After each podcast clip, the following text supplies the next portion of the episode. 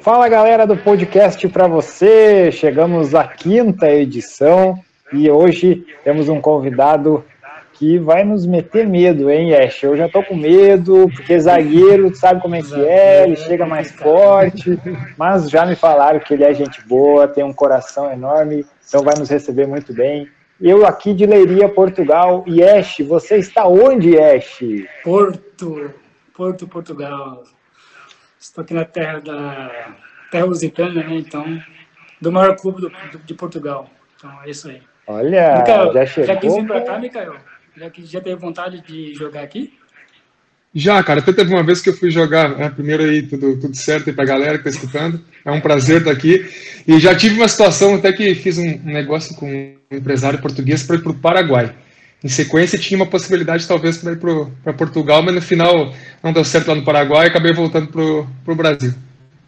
Ah, que pena, né? Mas é, tudo bem, né? Mas quem sabe, um dia, um dia eu chego é. aí, dá, dá uma passada, que é, é um, um país com muita tradição, né? no futebol, assim, então Cristiano Ronaldo, né? Não, mas eu digo até uma, situação assim de, de brasileiro jogar em, em, em, Portugal, então já não é de hoje que isso acontece muito. É, tem muitos mesmo, é verdade. Tem muitos brasileiros aqui. Inclusive conheço dois empresários aqui portugueses. Quem sabe, sei lá, né? Eu não sei qual que era o seu empresário que estava querendo trazer você para cá. Mas não, mas na época era um, era um empresário terceiro, assim, eu não, não cheguei a conhecer pessoalmente. Ah, sim. Foi só um contatinho assim, só pra... Isso. Então, Rafael, termina, termina aí, desculpa, deixa eu, desculpa. É, deixa eu apresentar o nosso convidado, que o Yesh já entrou com os dois pés no peito, assim. Pá, é, isso, Pepe, rapaz. É o Pepe, é o Pepe. Vamos lá, então. Com vocês, direto do Rio Grande do Sul, que na verdade está no Paraná, né? Agora, neste momento, mas ele é gaúcho, lá do lado da minha cidade, eu sou de Novo Hamburgo, ele é de Campo Bom. Com vocês, então, no podcast para você, Micael, seja bem-vindo. Valeu, obrigado. Um prazer estar aqui, cara. Prazer receber esse convite. E até uma curiosidade, já vou falar. É, Campo Bom é só na identidade mesmo. Meu pai que quebrou lá na hora de preencher, porque eu nasci em Novo Hamburgo. Aê!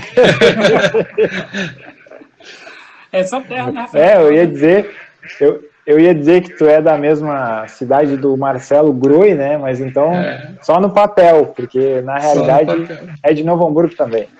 É meu pai que é, que é de Campo Bom, né? Eu não sei por que, que o registro ficou, não sei que documento eles pediu do hospital na época, então aceitaram, ficou, no, ficou Campo Bom.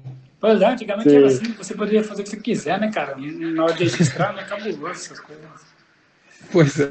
Eu tava vendo aqui, e você, o... você tá disputando. Calma aí, cara. É que eu sou muito ansioso, cara. Já, já conversar. Fala, cara. Sim, vamos, vamos começar com um pouco da família do Mikael, porque eu acho interessante ele falar. Né? Eu conheci o irmão dele, também é jogador. Então conta um pouco assim dessa família, como que é a relação com o futebol. Fala aí do seu irmão, vou deixar para você falar dele porque é uma curiosidade, né? Mais de um membro da família ser jogador, isso é curioso. Então eu quero que você destaque isso para os nossos ouvintes. É, isso, na... É é? Bom, ele é goleiro, então é, dentro de campo pelo menos não disputava a posição. É, mas é sempre muito bom ter alguém, pô, é, é meu irmão gêmeo.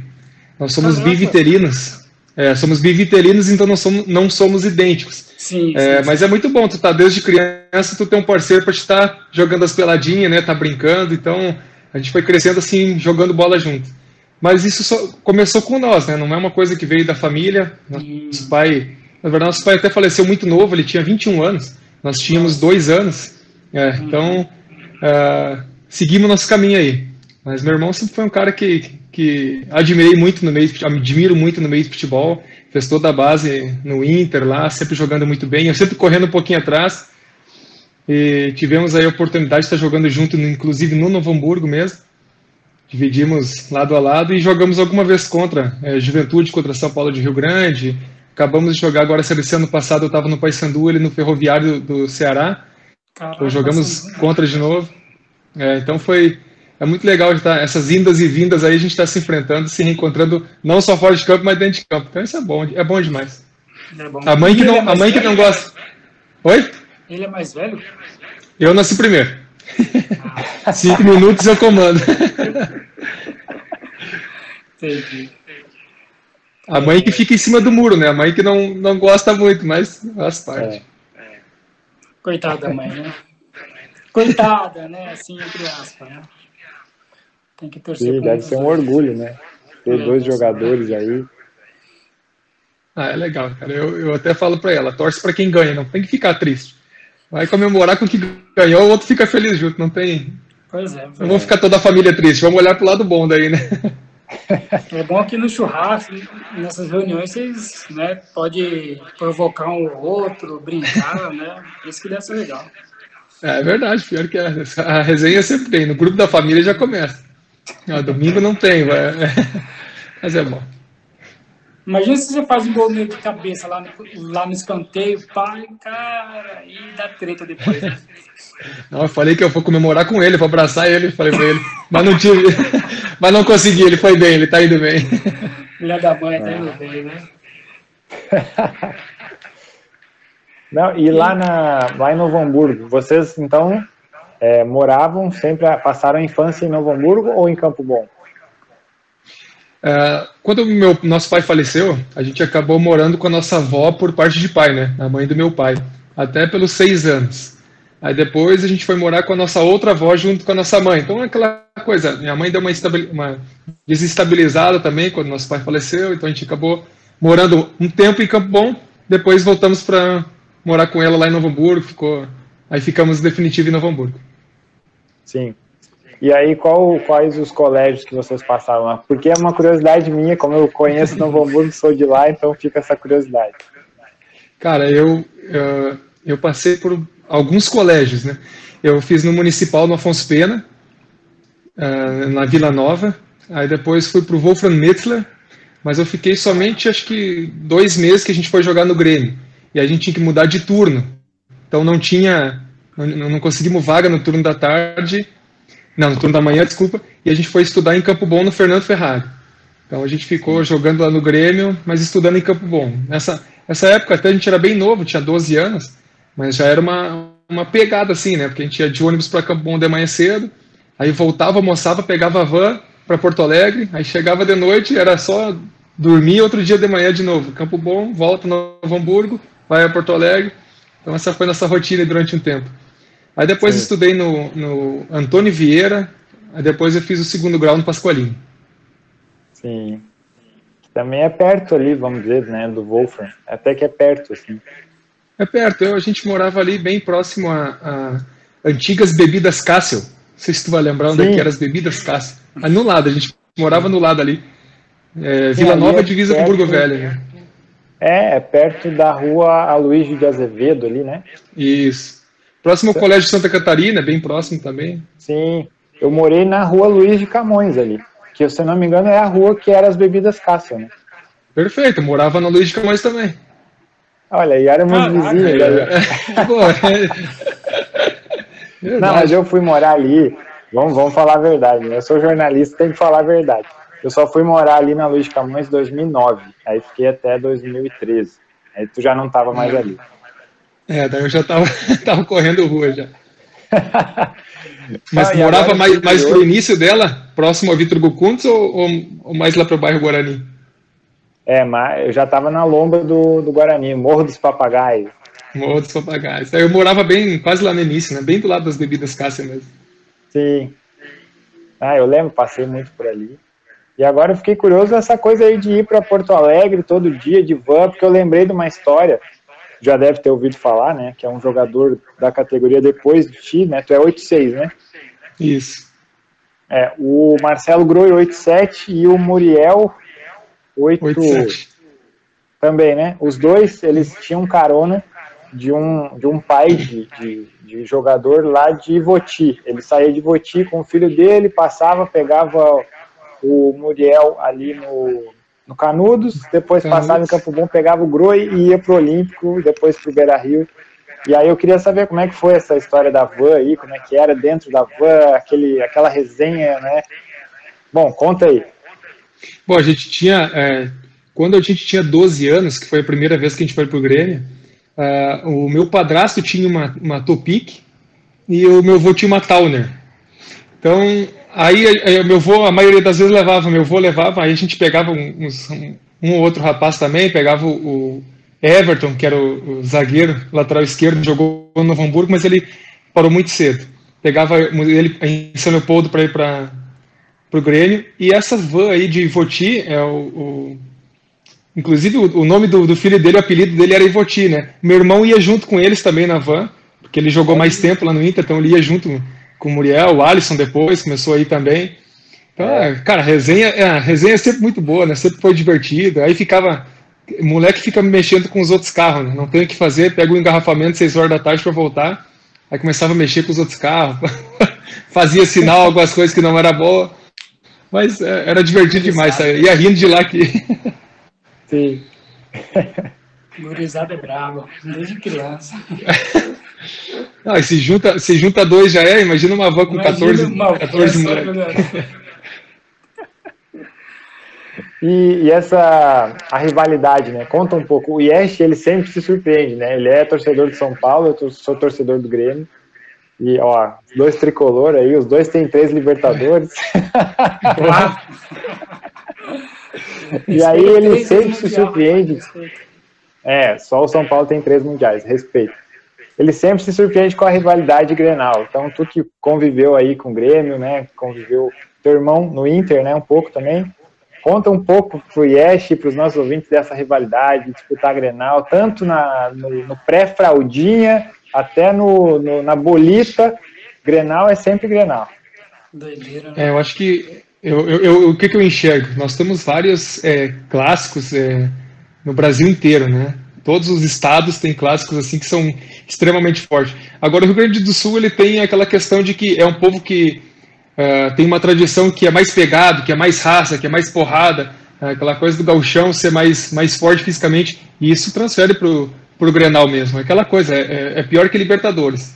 Clássico Grenal, para mim, é, é, mais ou menos isso que eu enxergo.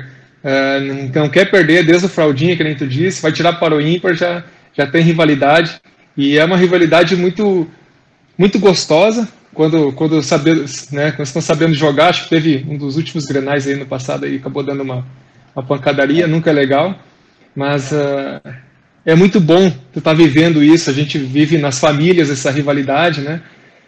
Então é muito divertido, assim, tem que saber respeitar, mas é bom a corneta, é bom a brincadeira. É, eu, eu, eu, confesso que eu acho que para fugir disso, eu, eu, sempre falei que eu sou, torço por Novo Hamburgo. É o meu time do coração. Desde moleque estava jogando no Novo Hamburgo, é o time que eu tenho muito, muito carinho. Mas Grenal é Grenal é Grenal.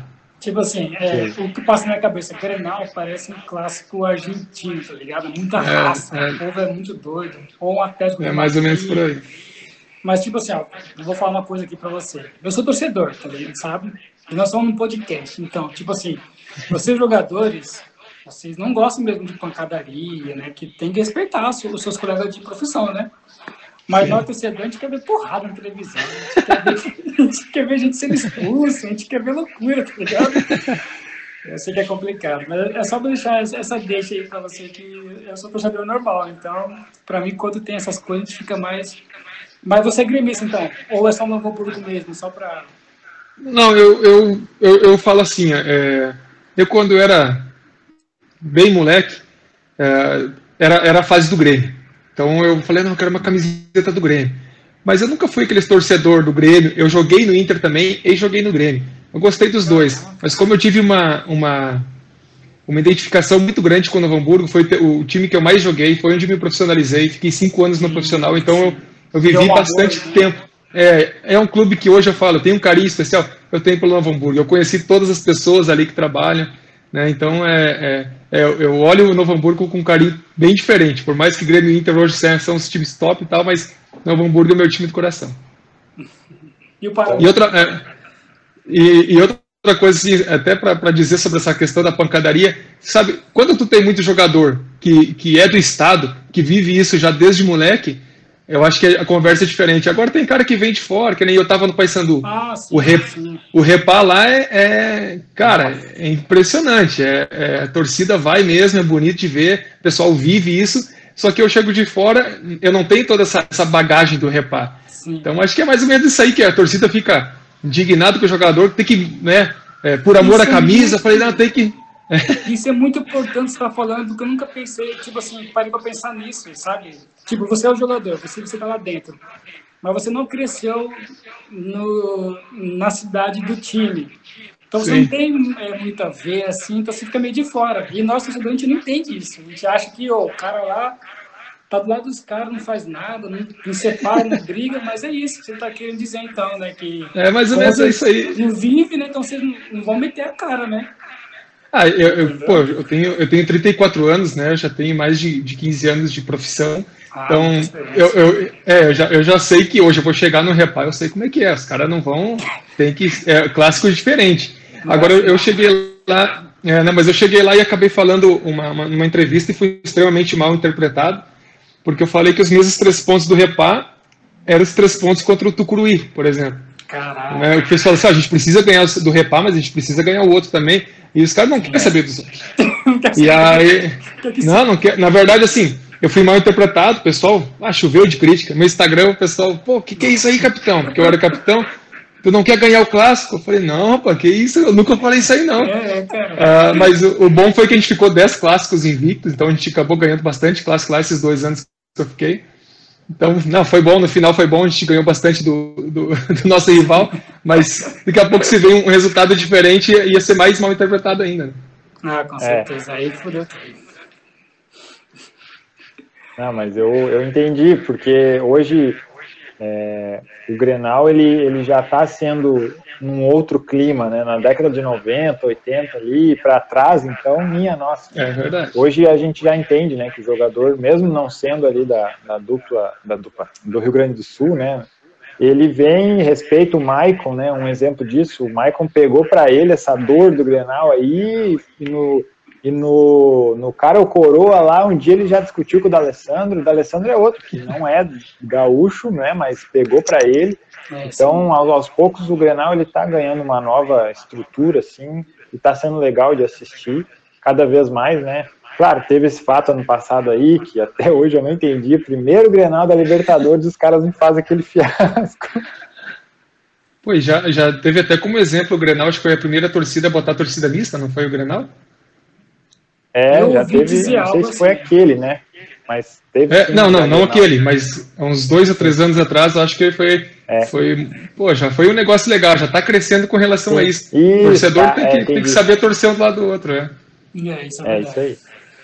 É, por exemplo, Yes, lá em São Paulo, já, já imaginou Palmeiras e Corinthians, torcida mista? Você tá doido, rapaz? Pode até ter. Mas não vai durar um minuto, tá Pois é, mas daí é, aí é interessante. Eles estão sabendo fazer, porque eles botam é uma, uma, parte pequena, já são torcedores Sim. um pouco mais selecionados. Não dá para botar torcida organizada, que a gente sabe não, que não vai dar não, certo. Mas, mas é um começo. É. é. É, talvez vire espelho aí para alguns clássicos, né? Tipo, ó, comecem devagarinho, porque olha só, o Grenal, que todo mundo fala aí, né? Tá conseguindo fazer torcida mista, e já faz um tempinho, não é ontem, isso aí já tá, não tá dando certo, e é uma iniciativa que pode ser imitada, copiada, porque o que é bom tem que se copiar, né? Micael, é você que, que é jogador e tem família que, que vai assistir você nos, nos estádios, nessas coisas, você acha que isso um dia ainda vai mudar? Você acha que ainda vai ter essa evolução na torcida do Brasil? Que vai poder unir todo mundo? Em qualquer lugar do Brasil que você for jogar, vai ter torcida mista? Ou você acha que isso é muito além, daqui 100 anos, quem sabe? É, eu, eu, eu acho que tudo é, é mutável. Tudo dá para né, transformar, tudo dá para evoluir. Eu não vejo, eu, eu vendo isso. Entende? Que nem tu falou, eu acho que pode acontecer, mas eu não vejo algo para agora. Mudar esse mas tipo de tradição agora, né? é uma coisa difícil eu acho que precisa de uma geração aí para começar a mudar, porque é, como é que vai mudar? Eu acho que a minha geração já é uma geração com pensamento diferente, do meu pai, da minha mãe. Como é que vai mudar a cabeça deles no meio da vida deles? Então, nada, eu acho que né? vai mudando de. É, não, eu acho difícil de enxergar isso assim, eu em vida. Mas acredito, de verdade, acredito que pode, pode chegar isso aí. Eu também acredito que pode virar um nível europeu, assim, já tirar os, os alambrados, essas coisas. Vai aos poucos, na verdade, né? É. é, eu, joguei no, eu joguei no Operário Ferroviário aqui em 2015, aqui no Paraná mesmo. Ponta Grossa. É, é uma torcida que, que é bem presente, ela não é tão numerosa, né, quanto a, a Grêmio, Inter, é, até o Coxa tal, mas é uma torcida muito, fanática, presente no estádio mesmo. E o estádio deles tem ali, onde vai a torcida organizada, tem os alambrados. Mas o resto, onde é que é social, é tudo é tudo muro à altura do, do, da barriga e do peito. Até é curioso porque quando os jogadores entram com, a, com, com os filhos em campo, aí tira foto, aquela coisa, eles vão lá e entregam para a mulher ali pelo alambrado é, mesmo. Ou seja, se quiser invadir, dá, dá para invadir. Só que está funcionando, estão na Série B e estão crescendo. Né? Caraca, olha, eu não sabia disso não, que doideira. Agora, é, muito é, esse... Então, o, o fantasma, né, que, que é conhecido, né? Isso, a torcida é o trem fantasma. O trem fantasma. É a torcida fanática, cara. A torcida pega junto. Sim. E, e Mikael, você é que estilo de zagueiro, assim? Porque eu vou ser sincero, eu nunca assisti um jogo do Paraná, parei para assistir. Mal tô assistindo de São Paulo, por causa do horário também, né? Sim. Tá, tá foda esse negócio. Também o São Paulo tá, também tá naquela. Meu Deus, 10 anos sem ganhar nada. É... O que eu ia falar, cara? Ah, tá. Você é tipo Pepe, assim, ou você é tipo Puyol, ou você é tipo Piquet, assim, zagueirão? Como que você é? O seu estilo de jogo? Ah, deixa eu, deixa eu citar outros aqui. ou é tipo Mauro Galvão ou Gamarra? É, Gamarra. Ah, eu tenho, eu tenho estilo próprio, rapaz. Ah, oh, toma essa resposta, Ash. É, não, não, mas eu vou falar bem a, verdade. Eu me considero hoje, né, até com mais experiência, sou um zagueiro muito tático. Eu gosto da situação tática. Eu não acho que para marcar o Neymar uh, vai o Mikael marcar o Neymar. Eu acho que um, um, um plano tático marca o Neymar. Então é mais ou menos por aí como eu enxergo o futebol. É, me considero assim, gosto de estar posicionando meu, meu jogador, gosto de estar taticamente bem posicionado. Para mim, leitura de jogo é muito importante para zagueiro, tem que estar na frente, não é correr mais rápido, é estar antes. Então, é, hoje, hoje eu sou muito mais tático, muito mais tranquilo do que eu era. Nunca fui de dar porrada, estilo Pepe, não, acho que é um dos mais longe que eu sou. Agora, eu, eu tenho 1,90m, eu tenho 97 quilos, então eu não sou tão leve. E, e, então, sim, pô, sim. na hora da dividida, até já fui bastante, é, até vou dizer assim de novo, mal interpretado, uma vez contra o, contra o Inter no Campeonato Gaúcho, estavam falando que eu era maldoso, bandido, aí eu dei uma chegada no Damião, que é um centroavante que tem, tem né, um porte Sim, grande, aí acabei jogando ele assim para fora do, do campo, e aí a torcida Caralho. veio falando que eu era. É, não, mas daí ah, que eu sou maldoso, aí foi entrevistar ele. Ele, não, Mikael é tranquilo de jogar, não, não vai na maldade. Eu falei, ó, o cara me defendeu, então não é, não é por aí. Então, é, agora tenho uma postura firme, é, gosto de chegar firme, sou muito, muito simples, não sou aquele zagueiro técnico e gosto de inventar. Agora, na hora que precisa, sei jogar também. Mas eu sou Você... um zagueiro muito mais, mais zagueiro. Você não é chorou igual o Davi Luiz, não, né? cara, pode eu... falar, cara, pode falar. Não, eu, eu não sou nem um pouco, não gosto desse tipo de postura, mas entendo totalmente. Eu acho que é, tal, como é que eu ia me portar naquela situação? Eu não vou julgar, não, porque. É, é, é, é mas, é, mas não sou, não sou tão emotivo assim, não. Tá certo, eu também, também acho que tem que ser assim mesmo. Eu sou assim. Porque às vezes a gente esquece, né? Mas ali, dentro de campo, é tá aqui, ó, é batendo ponto, é o trabalho, é, é o horário de trabalho. Então, a gente às vezes esquece, põe tanta emoção, nós torcedores, né? A gente põe tanta emoção no negócio que às vezes esquece, cara, ele, ele tá trabalhando ali, ele tem que cumprir o horário dele, né? Como a gente tem muito sonho, assim, de ser jogador, a gente fica, né, ah, jogador, jogar bola e tal, mas não, é um profissional, ele cuida da alimentação, ele tem a família que né, tem que cuidar, tem que saber se está tudo bem em casa. Então, conta um pouco, assim, dessa, dessa rotina de atleta profissional, que às vezes as pessoas só querem ah, vai lá e joga o seu, né? Não vou falar aqui, mas. Pode falar, cara. cara agora eu vou ter que falar, agora eu vou ter que falar. Vocês me deram esse espaço e é aquele desabafo de, de atleta. É, o, o, o, torcedor não entende isso, talvez nunca vai entender. Mas eu é. acho que é, é, direito e dever do atleta também se explicar nessa hora. Eu estava no Paysandu, estou, né? Passei dois anos no Paysandu, tive momentos ótimos. A gente não alcançou o principal objetivo, que era o acesso para a Série B então, a, a corneta, a, né, a cobrança é inevitável, a gente entende isso. Agora, ninguém sabe o que o atleta de futebol passa. Ah, ganha um monte. Cara, são pouquíssimos que ganham um monte. Infelizmente é, é assim, né? Ou felizmente também, porque também não dá para ficar valorizando desse ponto o futebol é, uma forma mundial, assim, eu acho. Mas tudo bem. É, só que ninguém sabe. Eu tô aqui no Paraná, vai vai para segunda semana, tô sozinho. Então não é uma situação que, que tu se sente tão bem. Hoje, hoje eu tô domingão de folga, eu falei, cara, o que, que eu vou fazer, né? Então, o caminho ali, caminho aqui. É, também, mas isso foi bom.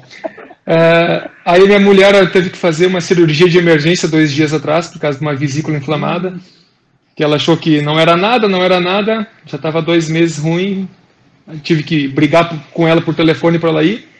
Foi no hospital, estava estourando a vesícula, teve que fazer. Aí meu filho ele tem que chamar alguém para ajudar para cuidar meu filho. Aí eu falei, pá, tu tá longe. Então essas coisas ninguém percebe. É aniversário do, do né? Graças a Deus eu consegui no casamento do meu irmão, no meu próprio casamento, uma semana antes, uma semana antes no, no civil, uma semana antes no civil, eu não consegui ir. Quem casou com a minha mulher foi minha mãe, através de procuração. Então, então essas coisas acontecem e é, ninguém percebe, ninguém sabe o quanto o cara se dedica, o cara, o cara, o cara treina. Ah, o, o Thiago Silva chorou lá, foi, foi bastante criticado. Mas, cara, ele é um, é um sonho, era um momento único, uma oportunidade única, jogando no Brasil. Aí tu, tu se sente assim, que tu decepcionou as pessoas, então, cara, é um peso que, que poucos podem carregar. Né? Ele, ele é um dos únicos que foi ali o, o capitão do Brasil e que infelizmente não conquistou o, o que eles estavam querendo decepcionou o país inteiro. Teve toda aquela situação de cantava o hino, chegava no meio do hino cortava, o, o povo cantava junto. Então, cara, se criou uma emoção tão grande, não tem como tu não colocar para fora. Cada um da sua forma, do Thiago foi aquele jeito. E isso vai com relação a jogar bem ou jogar mal. Futebol é tão complexo que se tu olhar para um jogador só, vamos lá, tênis, é, um esporte de um jogador só, já é uma, uma complexidade enorme, que ele pode estar no dia mal, pode estar sentindo dor aqui, dor ali, acordou assim, fez isso, fez assado. Futebol tu tem isso vezes 20, ainda tem, sabe, é, mais o adversário, que são mais 20, né, 11 mais uns, uns 9 no banco ali. Sim. Então é, é uma complexidade que, que é difícil de medir. Eu acho que quem fala que futebol é simples não sabe que o futebol. Por mais que, que dá para falar assim que o futebol é simples, mas para quem vive isso, cara, o futebol não é simples, é extremamente complexo. Olha, Micael, eu quero agradecer você por ter falado isso, sabe por quê? Porque eu era o primeiro a criticar os jogadores que entravam chorando em campo. Tá ligado? Mas a gente não sabe o que passa. Porque o jogador é ser humano normal, entendeu? Ele tem as coisas dele, tem tem as, as, as, dívidas, tem os compromissos, tudo para fazer, tá ligado? Mulher tá com problema, gravidez, um monte de coisa. Aí o cara não tá no dia bom, ele não vai render o que ele rende quando dá nos dias melhores, né? E esse a gente não entende, até... cara, não adianta, o torcedor não entende, mano. Eu até estava no Juventude e minha mulher estava para ter o nenê e eu queria olhar o parto. Eu falei com, com o treinador, falei, professor, eu não quero ir no próximo jogo. Eu estou pendurado, eu vou tomar o amarelo hoje e não quero saber, não vou pro jogo. Aí ele, calma, tá, vai. Aqui, ó, Falei, beleza. Cara, eu vou, eu vou, falar aqui, aqui pode falar, né? Eu cheguei no juiz e falei, professor, não quero jogar semana que vem, meu filho vai nascer. Me dá um amarelo de qualquer jeito. Vou dar uma porrada em alguém, vou reclamar, tu me dá amarelo. Só que ele não, ele não queria.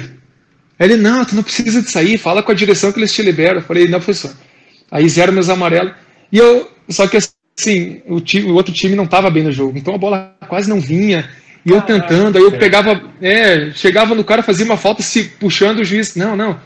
Eu falei, professor, me dá o cartão. E ele nada, e nada. Eu queria deixar pro final do jogo. Pô, acabou o jogo, ele não me deu o cartão. Aí eu falei assim, professor, pô, me dá o cartão. E aí eu cheguei pro treinador, ele, não, tudo bem, te libero. Não tem problema. Só que fiquei pendurado, né? Continuei pendurado. Consegui ver meu filho nascer voltei, no, eu fiquei dois dias antes do parto e no dia do parto. No dia do parto eu já voltei para Caxias treinar. E aí aconteceu que meu filho teve que ir para UTI por causa de um problema no coração. Ah. Ficou dez dias, se eu não me engano. Então isso assim foi muito difícil. Cara, que clima ruim. É, somente pode entrar no UTI pai e mãe, né? Avós assim não Sim. pode. Uhum. Então a minha mulher acabou indo na UTI com ele todos os dias sozinha. Então, acabou dando uns traumas nela, porque começava a pitar todas aquelas coisas, o sensor do coração não pegava mais, apitava, as é. enfermeiras vinham correndo, ah, não é nada. Só que, cara, levava susto de 10 em 10 minutos, pensando que o filho pode morrer, sabe? Hum. Porque a, a horta dele era fechada. E a válvula que faz a. a é, tem, uma válvula. É, tem uma válvula que faz a, a, a circulação do sangue enquanto a horta não abriu. E essa válvula fecha até dois dias de vida. Se ela fecha e a horta não está aberta, ele, ele morre. É meio que instantâneo. Só que daí já tinha uma injeção lá que dava direto no coração e partiu cirurgia para abrir o peito. Então era um clima tenso, né? Uhum, então ela acabou vivendo isso sozinha, acabou desenvolvendo até um, uma espécie de uma depressão pós-parto, né? Porque, assim, toda a situação. Então, cara, é um, é, um, é um preço que o atleta paga que é difícil de ver. Isso, na verdade, ninguém dos torcedores sabia. E eu tava lá, conseguia, conseguia jogar, conseguia me manter firme. Foi dois jogos, se eu não me engano. Aí, no dia do jogo contra o Brasil de Pelotas, o, a minha mulher, é, minha mulher me ligou chorando. Ô, oh, amor, deu tudo certo, o Theo saiu da TI, a, a hortinha já começou a funcionar. Me deu, me deu uma moleza no corpo, porque eu acho que eu estava segurando, estava tenso. E aí eu cheguei pro preparador físico e falei, cara, tá me dando o efeito contrário. Porque ele falou, ah, agora tu vai, vai jogar solto. Eu falei, tá me dando o efeito contrário, tô, tô mole, tô. Sabe? E, mas consegui jogar, até não fui mal no jogo, foi um bom jogo. Mas eu me lembro até hoje, assim, que sensação estranha. Então, cara, são coisas que. que Agora vamos lá. Tem jogador que entra mole? Claro que tem. Quando tu não tá legal, às vezes os caras. Tá... Tem jogador que entra mole. Infelizmente acontece, o cara não está preparando direito, não está focado direito no, negócio, e a torcida acho que tem, tem direito de cobrar sim. Agora, é, tem, que saber, tem que saber julgar. É muito tênue essa linha entre quem está dando mole e quem está num dia ruim, né? Tipo assim, eu penso assim, cara, o torcedor eu acho que tem direito de, de cobrar, assim, mas eu acho que às vezes extrapola, sabe? Eu acho que às vezes os, os torcedores, tipo assim, ainda mais de torcedor organizado, Aí que eles extrapolam, quer NCT, quer cobrar, não sei o que. Não precisa disso, mano. Ó, você torcedor que faz isso é um pau no cu, cara. E tem que respeitar os jogadores também, cara. Não é só. Sim. Não é verdade? Eu penso assim, tá ligado? É, a gente teve duas, duas reuniões com torcida organizada lá no Paysandu, em duas situações. A verdade é que a torcida acha que o cara tá sempre fazendo corpo mole e por isso que não ganha os jogos. E não é por aí, como eu disse, o é futebol é muito complexo. E, tanto é que as duas vezes que aconteceu, uma vez eles encheram o, o ônibus de ovo e a gente estava a gente estava razoavelmente bem. Aí falaram que só não foi pedra porque o presidente prometeu que ia ter uma reunião com a torcida. Aí eles vêm gritando, é, eu era o capitão, então eu estava à frente assim, né?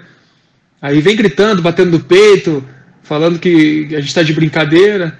Aí tem que saber relevar também, tem um pouco de jogo de cintura, mas ah, também tem que se impor. Aí foi o momento que a gente se impôs um pouco como atleta, teve outros jogadores lá também que falaram, falaram muito bem, e a gente colocou essa situação. Falei, pô, tu acha que a gente tá de sacanagem?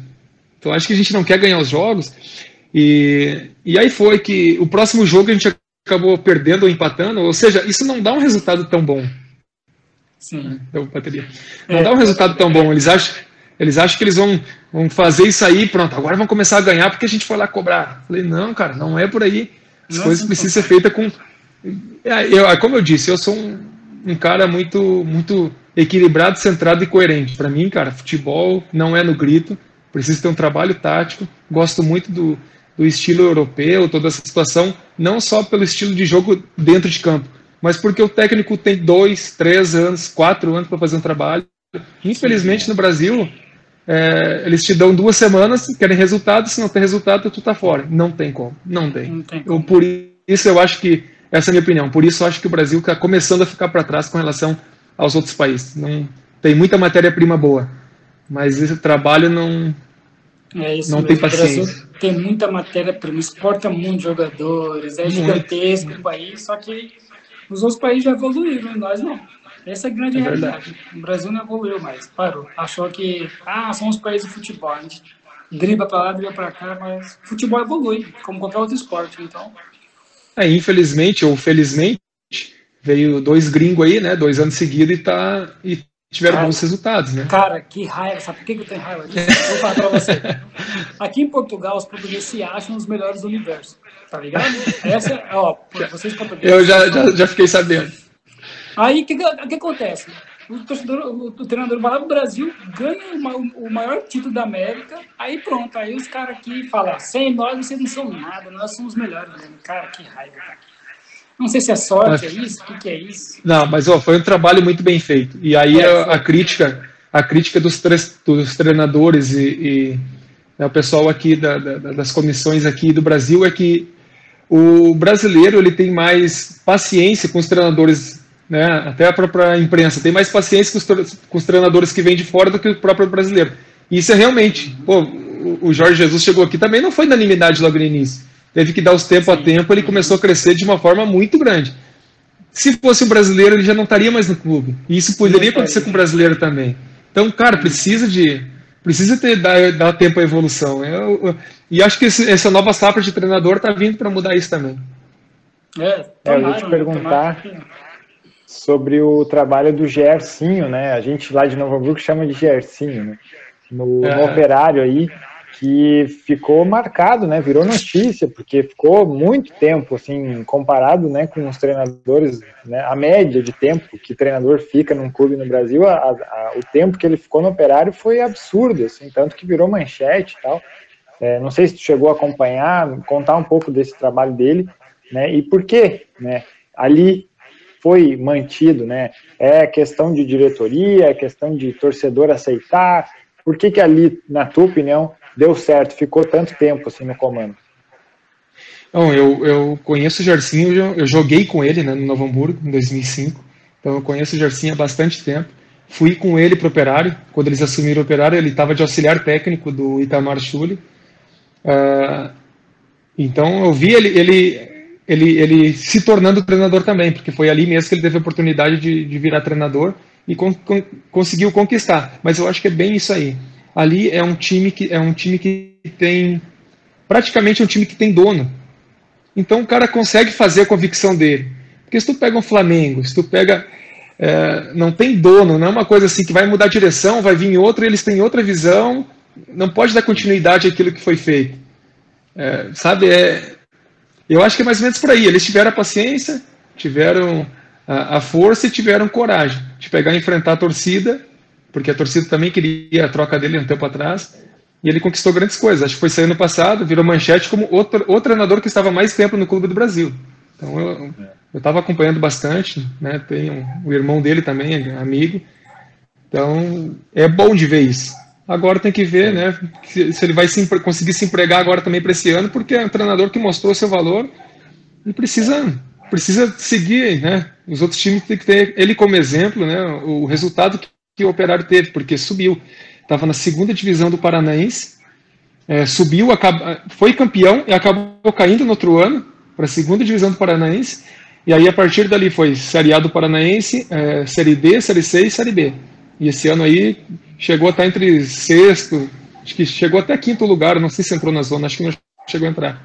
Mas, pô, é um trabalho bom é, tá começando a, se ligar as coisas, ó, ficou tempo no clube e conquistou coisas. Opa, então quer dizer que pode ficar no clube, não precisa sempre ser demitido. É, é verdade. Acho que é mais ou menos por aí. Só que também tem a questão, só ficou tempo no clube porque conquistou também. Então, infelizmente aqui tá uma coisa está ligada à outra. Até é. nosso nosso técnico do Paysandu, o, o Hélio, comentava muito sobre o Liverpool. Eles tiveram trabalho de três a quatro anos antes de começar a conquistar, assim de fato e conquistaram e chegaram, pô, campeão mundial, né? Então, Sim. é diferente. É, a própria Alemanha, né?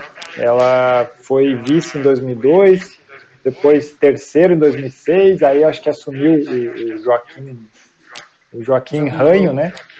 E aí depois 2010, eu não vou lembrar em que posição eles ficaram, para daí em 2014 ser campeão, né? Um trabalho que foi demorou assim trocaram a estrutura da base né começaram a ensinar mais toque de bola é, é, investiram né na, na base com, com equipamentos para melhorar o passe dos jogadores. Então é uma coisa que mudou o futebol no país para daí em 2014 dar resultado. E ainda tem gente que se impressiona com o 7 a 1 mas Olha o trabalho que foi feito lá, né? Então, para mim, o 7x1 não foi surpresa. Claro, o, o, o, placar assusta, mas quem se preparou para aquela Copa? Desde 2002, a Alemanha. O que, que o Brasil fez desde 2002? Só ficou esperando o Denilson driblar até os 50 anos. Não vai ter Denilson para sempre. Desabafei, desabafei. Pronto. Você sabe, você sabe como que eles se prepararam? com mídia, invadindo treino, aquela coisa, entendeu? Essa preparação do Brasil, mano. Carnaval. Isso que, mano, olha, não vou nem entrar nesse assunto aí, que, que foi bem feito mesmo, porque eu sou torcedor chato pra caramba. Mas, é, tipo assim, em 2014 foram campeão, beleza, fizeram todo esse trabalho. Mas em 2018 não saíram da, da fase de grupo, tá ligado? tipo, ganhei tudo e relaxaram. É. Mas é, o time que está o time que tá em primeiro às vezes não tem referência para onde evoluir. E isso acontece mesmo. O Brasil sempre foi assim, né? Não é de agora. É. Pô, pentacampeão, sempre ganhando tudo. Mesmo Sim. que não ganhasse algum ano, é, era, era, tava sempre figurando como melhor, melhor Toda seleção. Copa tá? presente, né? Aquela coisa. Nunca faltou uma Copa. É, quem está embaixo ali, quem está um pouco mais atrás, está diariamente buscando aprimoramento, buscando onde pode melhorar para chegar ali. Você, é, você jogou no, no Paraguai, jogou? Que eu vi aqui. No time Joguei. do Paraguai, no Guarani. Cara, Paraguai é ruim mesmo. Como que é lá a parada lá, velho? Porque tem esse negócio não, do Paraguai, é ruim, cara. Não, não, Paraguai. O campeonato lá é um campeonato bom até de se jogar. Claro, não se compara com o nosso nacional, mas tem Cerro Portenho, Olímpia, Libertar, Guara... é, Guarani e Nacional. São esses aí que, que brigam normalmente para ser campeão, assim, são times bons. Aí o resto realmente já fica um pouco mais abaixo. Mas uh, eu Mas como né, foi não... assim, jogar lá? Foi uma boa experiência, claro, porque experiência sempre é boa, você sempre aprendeu uma coisa. Mas você acha que você evoluiu mais jogando lá? Ou você acha que você ficou na mesma e você voltou para o Brasil novamente? Porque... Tem algumas coisas que, que eu, eu meio que me arrependo lá, né, de me impor um pouco mais, fiquei muito tímido, deixei as coisas acontecer e, hoje eu vejo que não é por aí. Tinha que chegar lá e tinha que me impor mais. Até porque tinha coisas a oferecer. Então, Mas eu como jogador. Pau pra você, você é brasileiro? Pagaram pau pra você? Tipo, ah, o BR aqui com nós, vai ensinar muita coisa pra gente. Ou não, pagaram ah. você como. Não, bem ao contrário, eles não gostam, né? Eles não gostam, brasileiros, eles não. Os argentinos lá, tinha 11 estrangeiros no nosso time. Então, a gente jogou a Sul-Americana Sul e a Libertadores. Uh, eu cheguei lá, eu só joguei um jogo da, da Libertadores, Sul-Americana, eu estava indo em todos, mas não joguei nenhum. Então, pô, eu podia ter, ter, ter chego imposto um pouco mais, tanto dentro de campo, mas principalmente fora de campo. Então, para eles verem quem eu sou também, se deixar, os caras não, não vão dar abertura, porque eles não têm essa, essa vontade, eles não querem que tu chegue lá, essa que é a verdade. Hum, mas, uh, Pô, o Guarani até nesses últimos anos aí tem figurado bem, chegou à final, acho que nos três anos atrás, acho que dois anos atrás, chegou à final. Uh, não era um campeonato ruim. Eu, eu cresci mais como pessoa, né, daquilo que eu, que eu falei que eu me arrependi e tal, do que como jogador. Não é que foi lá e aprender muita coisa, uhum. mas, uh, sempre, como tu disse, sempre é bom, experiência, experiência internacional. Foi bom ter, a gente, naquela época, a nossa chave eu lembro que o Tolima tinha tirado o Corinthians Nossa, da, da, da pré-Libertadores. É, e aí a gente pegou Tolima, é, Estudiantes, que tinha sido campeão na Argentina, é, Cruzeiro e Guarani. Então a gente foi, acabou sendo o saco de pancada do grupo, que era um grupo muito forte. e o nosso, o nosso, nosso time não estava tão bom assim. Então foi um campeonato muito difícil para nós assim. Mas é, o pessoal às vezes fazia. Não, mas fazia por onde também. Até foi jogar contra o Cruzeiro, ele botou uma linha de cinco, aí botou um volante só, e eu falei, cara, não dá pra botar um volante só. Os caras tem dois, três. É, tem dois, três meia lá muito bom. Aí o Roger jogava no Cruzeiro. Cara, o Roger dava de três dedos, de virada de. Ah, louco, ele jogou. Fazia festa. So... Mas jogou sozinho, cara. Aí a nossa com uma linha de cinco atrás. Aí não deu certo. Mas vem cá, essas coisas que, que técnico faz às vezes. Vocês jogadores, vocês fazem corpo mole mesmo dentro do jogo só pra ferrar o técnico, às vezes porque ele faz essas merda, ou é a merda mesmo que ele fez e, você não tem como corrigir isso? Tipo, ah, colocou nós aqui cinco, vamos fazer o que der, senão vamos ferrar ele, ou não tem isso? É, bem sincero, assim, eu nunca vi. O que, que eu acho? Quando eu era, quando eu estava chegando no, profissional, no futebol profissional, eu já escutei algumas conversas assim, mas acho que isso era uma coisa um pouco mais antiga. É muito difícil o cara querer se. Pô, até porque ele vai estar tá se auto-ferrando, né? Porque, pô, se perder o jogo também, tu só se ferra. Então, eu acho que, eu acho que o que tem é o cara fazer alguma coisa e, o, e os jogadores não, é, não acreditar naquilo e fazer, tentar fazer o melhor, mas, mas Mas, sabe, eu falei, pô, mas não era, a gente não tinha que estar tá fazendo assim, mas vou fazer porque ele quer. Então não é a mesma, uhum. mesma coisa, assim, eu acho que isso, isso pode acontecer. Entendi, E no, no Guarani, tu chegou a jogar com o irmão do Cavani? Isso, Walter. Caraca, eu nem sabia que Olha tinha irmão Cavani. Ele foi e depois jogou no Pelotas. Gauchão. Sim, é, né? É, 2000, acho que foi 13, eu acho. Cara, se o irmão do e Cavani é que... jogou no Brasil, então quer dizer que o Cavani pode um dia, quem sabe, né? No São Paulo? Ah, só, só que falta. Esse ah, está de brincadeira. Tudo bem, eu queria ele no São Paulo, lógico, né? Mas... Acho que não. Não, mas pode, pode contar alguma história aí com, com o irmão do Cavani? Se ele se achava. mostrava assim, ó, ó, o Cavani mostrando aqui no Instagram aqui, o meu irmão o Cavani mostrando a casa dele de um milhão de euros. Tinha alguma história aí para contar? Não, mas assim, ó, eu fui saber que ele era irmão do Cavani bem depois, tanto é que ele era bem discreto. Não, ele não, ele não ficava falando não nada, até porque não tem o sobrenome dele, eu não sei se nem, nem me aprofundei muito nisso, porque o Evra Walter Guglielmoni. Aí eu, Sim. pô, mas por que, que é de Cavani? Eu falei, daqui a pouco não é o mesmo pai, eu não sei, não, não, não, não cheguei a perguntar. Mas é um cara que foi muito parceiro, quando eu cheguei lá, foi um dos primeiros a, a me receber, me dei muito bem com os uruguaios lá, né, no caso ele, e ele sabia falar português também, a mulher dele é brasileira, então a, a é, tinha as duas filhinhas, ele jogou muito, muito, em muitos lugares aí, acho que ele, até uma curiosidade, as filhinhas dele sabiam quatro línguas, né, que era o espanhol, o português, o inglês e o russo, eu acho que era, quando ele jogou lá na... Caramba! Falei, pô, é, é, tinha sete, oito anos e sabia falar... Mas um pessoal muito do bem, é, muito do bem, assim, me dei super bem com eles. De vez em quando saía aí para jantar junto, mas não, não tinha nenhuma uma coisa extraordinária que aconteceu, ou ele nem falava, Bem pelo contrário. Sim. Fui ver, é. fui ver quando o Uruguai foi muito bem na Copa, eu vi no camarote que eu vi que estava lá a mulher dele e as filhinhas. Não vi ele, mas é, elas estavam lá torcendo. Inclusive aqui no Brasil. Ah, que legal. É, talvez ele preferiu manter em sigilo aí para não, não atrapalhar também o desempenho dele, né? Sim. É, porque, né? Mas você ser irmão desses caras, você, né? Os caras caem em cima de você. É. Se ele é craque, você também é craque. Mas não é assim, né? É. Isso, é. A comparação às vezes não é, não é saudável. Não é saudável, é verdade. É, Micael, você falou que está duas semanas no Paraná, é isso? É, tô entrando para a segunda semana agora. Ah, então, então você chegou agora do clube, então você é novato no clube, né? Sim, sim, não fiz nenhum jogo ainda, só fizemos um jogo treino ontem só, de meio tempo só, e depois mudou o time, por estar uma semana de preparação só. E olha só, você, é, vocês vão disputar a Série C ou ainda tem chance de ficar na Série B ainda? Não, agora vai iniciar C no. no... Ah, não sei que dia vai começar ah, a ser, mas acabou, é, né? é, é, acabou. É vai começar agora o é Paranaense.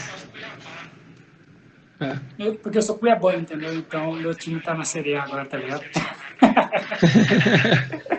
Cara, eu joguei, eu vou te falar, eu joguei no União de Rondonópolis. Caraca, sério? Joguei. Que loucura, mano. Então você conhece muito bem aqui o, a Copa Verde, essas coisas. na época não tinha Copa Verde, eu joguei a Copa Verde pelo Paysandu, inclusive a final contra o Cuiabá. Fomos para os pênaltis e perdemos nos pênaltis. Cara, meu Cuiabá é foda demais, né, cara? Não merecia. Aos não 47, merecia. não, aos 47, Paulinho fez o gol de cabeça de fora da área praticamente. O Paulinho ainda que estava conversando desse jeito com o Rafael, Paulinho fez Sim. o gol de cabeça de fora da área quase. Caraca. Que isso. É, mas foi uma falta mal batida. Joguei, joguei. É cabuloso, né, cara? Muito quente, né, mano? É quente. Mas vou te ah, falar, eu joguei, é, joguei lá, então o clima é muito mais seco, acho que tem uma época que tava mais queimada, né? Aí parecia, nós treinando, caía assim uns negocinhos do céu. Eu falei, que isso, velho? Tá nevando? Ainda brincando, né? Aí era, era, era cinza da, das queimadas. Sim, então o nariz. O nariz sangrava todo dia, era. Só que eu vou te falar, eu acho que o clima em Belém é pior de se acostumar. Eu, é pior eu tive mais. Ele não é mais quente, mas ele é muito abafado, sabe? Porque a umidade é extrema lá. Ali, como, como é muito seco, lá é muito úmido. Então eu acho que a umidade dá um bafo, assim, eu acho que é pior de, de jogar do que, do que Ainda mais você que veio do sul, né? Que é um clima bom para você respirar, né? Mais úmido. E lá não tem nada, né? É, mas assim, lá, lá da, da uma semaninha eu tava tranquilo. Em Belém, Belém demorou para acostumar. Belém é foda pra Embora que, vamos lá, eu tinha, tinha 22 anos, 21. Acho que tinha ah, menos. Já era, já era novo pra caramba. É, então naquela época eu corria com mais facilidade.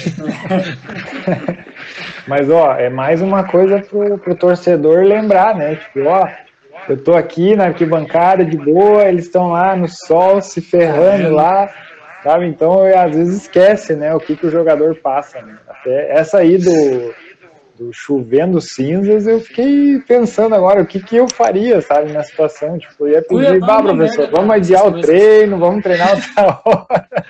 Não, na, na época acho que foi até, virou lei, que foi proibido atividades físicas, claro, falando de escolas, né, essas coisas assim, uhum. era proibido.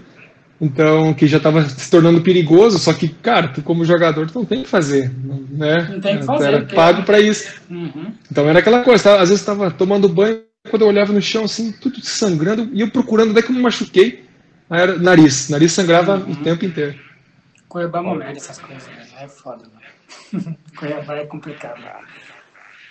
Ai, Ash, eu não vou querer conhecer tua família lá em Cuiabá, desculpa aí. Ué, mano, é só, mano, Ó, vai ser Série A agora, cara. O time tudo vai jogar lá. São Paulo vai jogar lá, Grêmio, Flamengo. Vai ser muito doido, mano. Mas tem Goiânia ali, Goiânia é parecido também, né? É, Goiânia é parecido, é verdade. O pessoal já está um pouco acostumado. Mas pode ver, o pessoal tem mais dificuldade de jogar em Belém, quando eu jogar contra o Paysandu lá, do que em Goiânia. Eu acho que tem mais dificuldade. É, eu lembro em 2005, o Novo Hamburgo estava na, não lembro agora se era C ou D. C.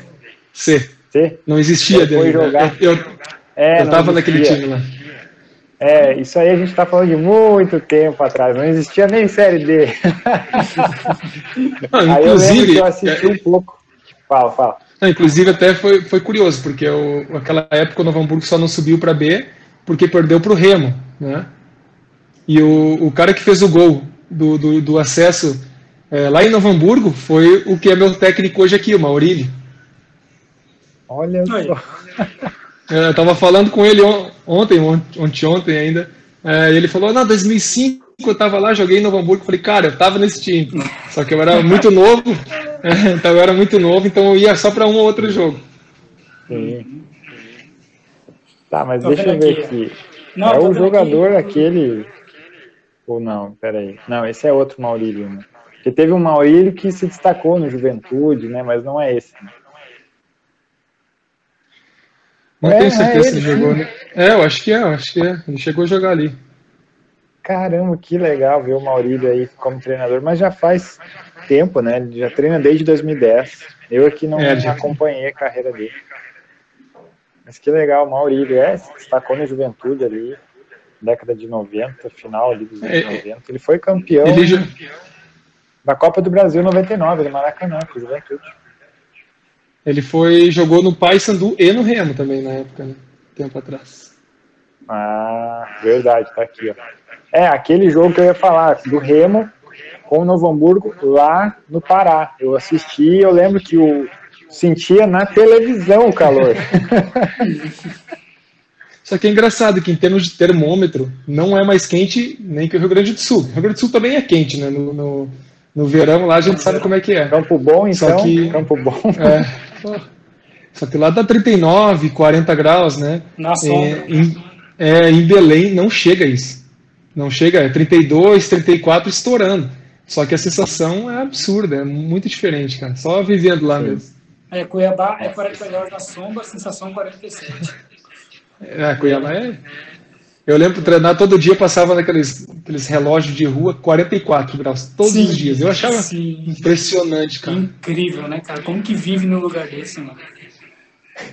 Doido. É, Micael, Bom, daquele... Aqui... Fala lá, Yes, fala. Pode falar, Fel, pode falar, pode falar, pode falar. Não, mas não, não esquece da pergunta, então. Porque tá. eu ia aproveitar que a gente estava falando de 2005, é, como que foi, assim, o convívio, né, com aquele grupo, porque foi um grupo que ficou por anos muito marcado né, no Novo Hamburgo, porque conquistou dois títulos né, no mesmo ano. E eu lembro que lá no estádio do Vale ficou muito tempo a foto lá, acho que se eu não me engano, do gol do Preto contra o Inter, ou, ou foi o, o, gol do, do título da Copa Emílio Peronde, né? Foi um grupo que ficou marcado, então eu queria que tu me contasse um pouco assim como que foi conviver, por mais que tu não, não estivesse em todas as partidas, mas tu fazia parte do grupo. Como que era aquele grupo do Novo Hamburgo de 2005? Não, era um grupo muito unido, muito mesmo. E até uma, uma outra curiosidade, em poucos times acontece isso. Normalmente o pessoal, os juniores, eles são do profissional e descem para jogar nos juniores. É, lá no Novo Hamburgo, como os juniores eram meio terceirizados, assim, não era uma coisa muito junto, aconteceu o contrário. A gente treinava nos juniores e aí chegava no sábado, os caras ligavam, ó, oh, tu foi convocado para jogar no profissional. Falei, mas como assim? Ah, tem que apresentar sete horas ali ali, nós ia direto pro jogo e jogava pelo profissional sem treinar com os caras. Ah, então isso era. É, aí, aí aos poucos ali eu joguei, joguei uns dois, três jogos pela copinha gente ficou campeão naquela época da Emite Peronde e da Copa da Copinha RS, agora não lembro que nome que era na época. É. E a Copinha eu joguei bastante jogos, a Emite Peronte eu não sei se eu joguei nenhum, acho que eu nem cheguei a jogar. Uh, mas é um grupo que a gente tem até hoje, grupo no WhatsApp, inclusive foi montado há pouco tempo ah, pelo ex-presidente é, Bruno Fez montou o grupo de 95, então a gente se fala diariamente, está se falando. É um grupo muito bom, cara. É é, na época o capitão Dias, aí Sandro Blum, é, Luciano Peruca, o goleiro. Ah, tem, tem. É, ele era baixinho, mas defendia muito, cara. E ele fazia muito gol, é, é, pênalti ele batia, acho que a maioria das vezes que foi para a decisão dos pênaltis, ele defendia um, batia o último, fazia, a gente ia, ia bem. Ele foi bem demais aquele ano. Ah, foi bem. É, eu já vou adiantar aí para os nossos ouvintes que em breve nosso convidado será Sandro Blum. Sandro Blum, fazendo um, um baita trabalho lá no. Acho que é Ivoti, né? O, é. O time que ele está lá. Ivoti, nunca vi. É, e outro que vai com certeza participar aqui também é o Preto, né? Que a gente tem uma amizade muito forte aí, e ele, o Mikael pode falar também. O Preto é um cara que acho que é difícil defini-lo em palavras, né? Não, gente.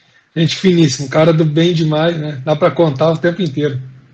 Aprendi muito, até que foi quando eu estava subindo para profissional. Eu não vou esquecer, acho que um dos primeiros gols que eu fiz lá foi contra o Inter, 3 a 3 Deu uma falta, eu olhei para ele e falei, deixa eu bater, cara. Tava em cima da linha, eu bati a, a bola forte, falei, era o Pato Bodazieri, o goleiro do Inter. E aí ele, não, então vai, vai, pode bater tu. Aí fui lá, bati, fiz o gol. Aí foi, cara, foi um, é, foi um time muito bom de jogar. Não, isso foi em 2010 até.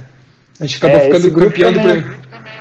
É, eu quero que tu me conte desse grupo aí, porque eu acompanhei bastante, né, pela TV Fevale, até entrevistei o Paulinho, né, estava nesse jogo aí que tu fez o gol, então é um grupo que também marcou bastante por ter chegado à final, né, do, do primeiro turno, eu estava lá no Olímpico também, fui lá para a coletiva, entrevistei o Gustavo Papo, até estou em contato com ele para a gente também bater um papo aqui.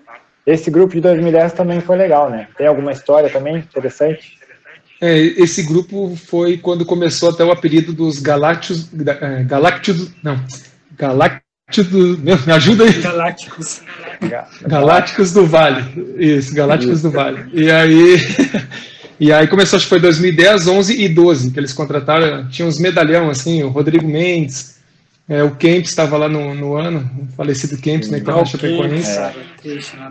É, ele foi, a gente foi no primeiro turno a gente ficou vice-campeão. A gente tirou o Inter no Beira-Rio com o gol do Chicão de fora da área, em cima do Muriel. E aí no, na final contra o Grêmio a gente perdeu de 1 a 0, mas cara, merecia ganhar o time do Silas, na, o treinador Silas no, no Grêmio, então ele já tinha até tirado os atacantes, já tinha posto todo mundo, a gente em cima. O Vitor fez uma defesa no, no, chute do Rodrigo Mendes que foi fantástico e acabamos perdendo. No segundo turno, pegamos o Inter na nossa casa para decisão, que a gente fez uma campanha melhor, e empatamos em 3 a 3 né? Foi para os pênaltis, o Kempis acabou errando, mas foi um jogos assim muito bom, a gente foi muito bem. Até o argentino, o treinador, tio Pata Bodazieri, não lembro agora o nome do treinador argentino que foi Rossati. conhecido pra caramba. Acho que foi o Rossati. Cabelo branco, usava terno toda hora. Isso aí. É. Eu me lembro que Não, naquele foi... jogo, não sei se foi nesse, é que teve dois jogos com o Inter no estádio do Vale. Um foi 3 a 3 o outro eu não lembro. É, esse 3x3 foi que a gente perdeu nos pênaltis. Isso, mas eu sei que teve um outro jogo que aí eu fui para a coletiva. Imagina, eu tinha 22 anos, né, um gurizão.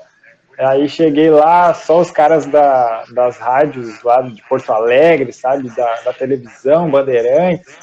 Aí fui eu lá com meu microfonezinho assim, né, bem acanhado, e era o Leandro Damião. Na época, né, não era convocado para a seleção brasileira ainda e tal, mas depois foi se tornar, né, o Leandro Damião. E aí fui eu lá, não nem fiz perguntas, só fiquei lá para ter aquela experiência, né? Então foi muito legal, assim, de, de ver aquele, viver aquele momento. Eu me lembro que a torcida do Novo Hamburgo estava muito feliz, né? Com, com o momento do clube, jogando de igual para igual com os grandes. E, e, aquela eliminação que tu comentou né, no Beira Rio foi fantástico, o do Chicão. Depois o Chicão também foi pro Operário, chegou a jogar junto com ele lá, né? Sim, ele ficou capitão lá do Operário, acho que uns três anos também, né? Três ou quatro anos. Fez uma história aí, bonita lá também. É, sim. E aí em 2017, como que foi a. Agora já vamos pular um pouquinho para o maior título da história do clube. Tu, como torcedor, como é que se sentiu em 2017 com aquele título do, do Novo Hamburgo, tirando. Acho que nunca ninguém tinha feito isso, tirando Grêmio e Inter na semi e na final. Isso aí, para mim, acho que nunca ninguém fez. É, tava acompanhando de perto, né? É, tava no Juventude. É, estava jogando então é um time. É, a gente acabou jogando lá. No jogo lá, eu, enquanto o Novo Hamburgo lá, eu fiquei no banco. Nós tomamos 4 a 0 Tava muito bem encaixado. Só que assim, o, o Novo Hamburgo era um time que jogou muito no contra-ataque. Eles eram para ser a zebra do campeonato, então o timezinho fechadinho, saindo no contra-ataque. Uh, tinha uma ligação muito rápida. Era um contra-ataque que não era bola alçada, né, bola de ligação direta. Passava pelo Jardal, preto, aí pegava Branquinho e, e Juninho é. e o João Paulo na frente. Então era um toque de bola muito rápido, três, quatro toques pelo chão, tava dando gol. Sim. Que time que funcionou bem, Pô, tava na torcida, fiquei feliz, tinha vários amigos lá, né, o goleiro, Matheus Cavicchioli, Júlio Santos, que, é. que acho que até, até continuou morando por Novo Hamburgo, Júlio Santos, encontrei ele faz um tempinho, ano passado, acho. É, então, cria de São Paulo, Yes. Júlio Santos, 8-1. Tava, tava no Mazembe. Tava no Mazembe é, na época que. Ah, tava no Mazembe, que ele acabou com o Inter. E, e Mikael, eu, eu me lembro desse jogo aí porque eu passei na frente do Union Hotel. Não, uhum. no Union não. Lá na, na Maurício Cardoso, esqueci o nome agora. Sun Tower? Isso, eu passei na frente e vi o ônibus levando a delegação do, do Juventude para esse jogo aí, do 4 a 0 é. Eu passei assim é. do lado, assim, pensei, olha aí, é o pessoal do Juventude. Aí depois aconteceu esse placar aí, mas é, essas coisas ficam no passado. Verdade, acontece. Não foi fácil de engolir, mas vamos embora. Acontece, vida que segue e, e, outra, a gente perdeu para o campeão, então, né? É isso aí. É o consolo, né? Perdemos o campeão, tá bom. Não perdemos por rebaixado nem nada, beleza. Aquele Mas é uma coisa até que, é interessante. Fala, fala. Não, eu ia falar até uma coisa interessante de falar, porque a gente estava na Série B. Os times que jogam Série B e A sempre tem um, um é, é, são prejudicados nisso, porque começa os treinos dia 5 de janeiro para jogar dia 20 de janeiro. Tem duas semanas e deu. Novo Hamburgo estava se preparando desde outubro. Sim. Cara, os caras chegam redondinho. É, é, outra, é outro tipo de preparação. Só treina, por isso que treina, normalmente. Treina. É, por isso que primeiramente, é, quando é dois turnos, o Cauchão teve vezes que são duas, dois turnos, acho que agora voltou a ser assim, né? Então o primeiro turno, normalmente, pode ver, o, o interior chega mais forte. Segundo turno, é. a dupla Grenal já está bem mais embalada. Sim. Eu ia comentar daquele grupo de 2012 do Caxias, mas tu jogou só o segundo semestre, né? Porque o Caxias, aquele ano, foi ao, ao estádio do Vale e ganhou do Novo Hamburgo, né? Do, acho que foi o primeiro turno, né? Ou o segundo, agora é, o primeiro turno. Não, primeiro, primeiro. É. Mas aí depois tu fez parte do grupo do Caxias, né? Mas não chegou a conviver esse momento ali.